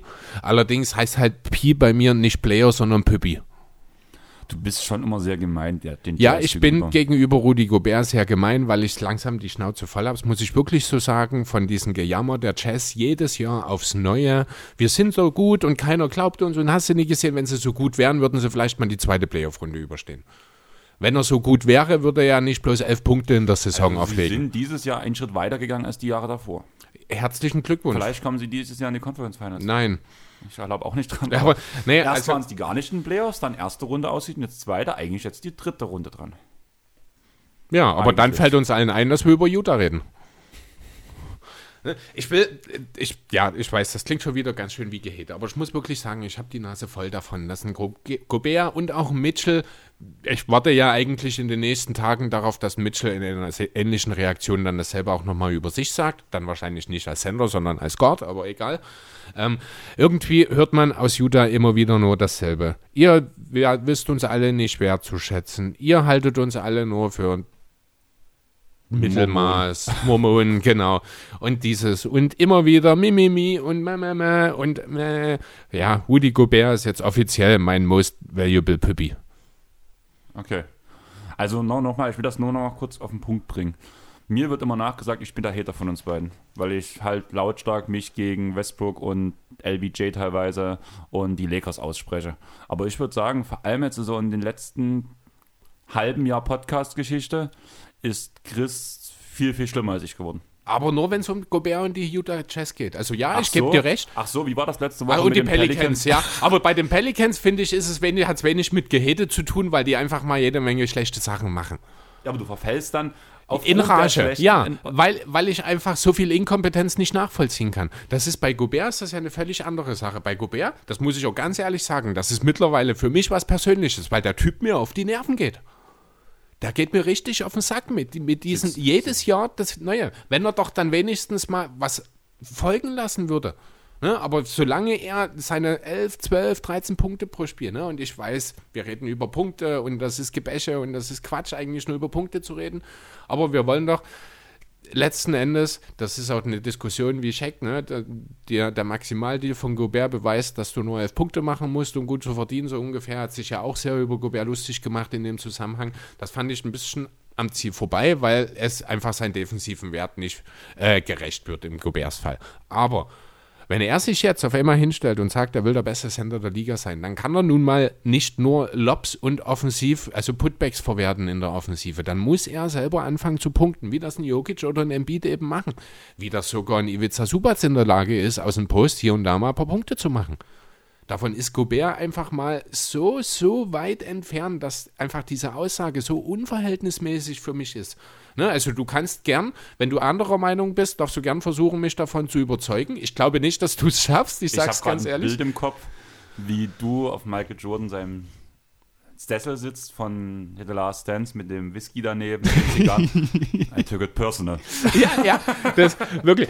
Das ist, ich, ich weiß nicht, das ist in Utah seit eineinhalb Jahren oder sowas, kommt nur noch Mimimi von dort, wenn die sich mal darauf konzentrieren würden, in den Playoffs ordentliche Leistungen zu bieten, dann hätten die gar keinen Grund, groß Mimimi zu machen. Denn dann wäre vielleicht auch mehr möglich, aber nein, ist für dieses Team einfach nicht. Ich wollte es unbedingt nochmal loswerden, weil ich bin sicher, bis nächste Woche habe ich das wieder vergessen. Äh, und das musste ich einfach nochmal, das muss raus aus mir. Das, jetzt geht es mir besser. So, Freunde, wir haben es geschafft. Wir sind unter zwei Stunden, muss man dazu sagen. Ich bin sehr glücklich. Begeistert. Chris nimmt es persönlich mit Rudi Gobert. Ich würde sagen, das ist fast unser Folgentitel, weil ich es irgendwie lustig finde.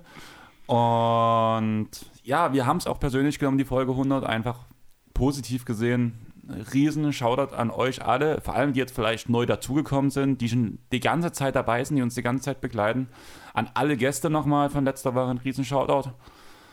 Es ist unglaublich, was ihr in der Woche, also wir haben ja von uns reingeguckt, auch mal die durchschnittlichen Hörerzahlen und sowas und wie weit wer gehört hat.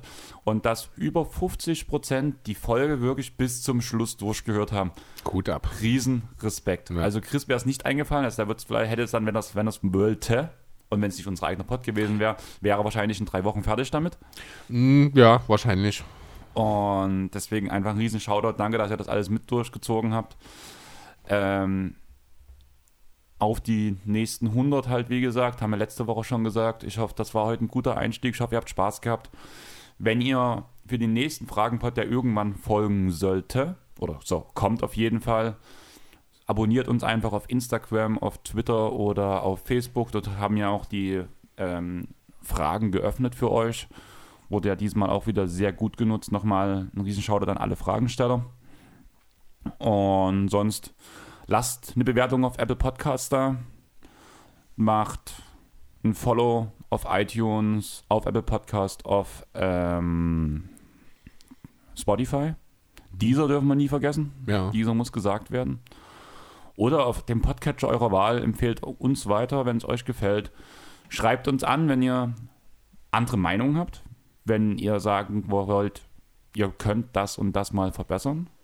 Wir planen ja auch noch ein Off-Topic-Pod für die Off-Season, haben wir ja gesagt. Stand jetzt war ja Anime-Serien der Kindheit und im Vergleich zu jetzt so ein bisschen hatten wir ja geredet, ob wir das machen. Ob wir es wirklich durchziehen, ist noch so ein bisschen offen. Passte halt sehr gut zu diesem Opening-Ding. Also dieser Frage von Tobi meine ich jetzt damit. Und ja, ich glaube, wir haben es. Ich glaube auch. Dann würde ich sagen, du schneidest, Mhm. ich baue Bild, ich mache Text, weil ich habe schon einen guten, ich habe was im Kopf. Sehr gut. Und du tust mit deiner Nase nicht an den Popschutz von deinem Mikro die ganze Zeit kommen, weil du hast gerade so eine schöne Schlängellinie bei dir reingeschlagen. Ich habe nur genickt, ich war halt zu nah am Mikro dran. ja, Ja, habe ich gesehen. Und deswegen würde ich sagen, tschaußen. Ciao.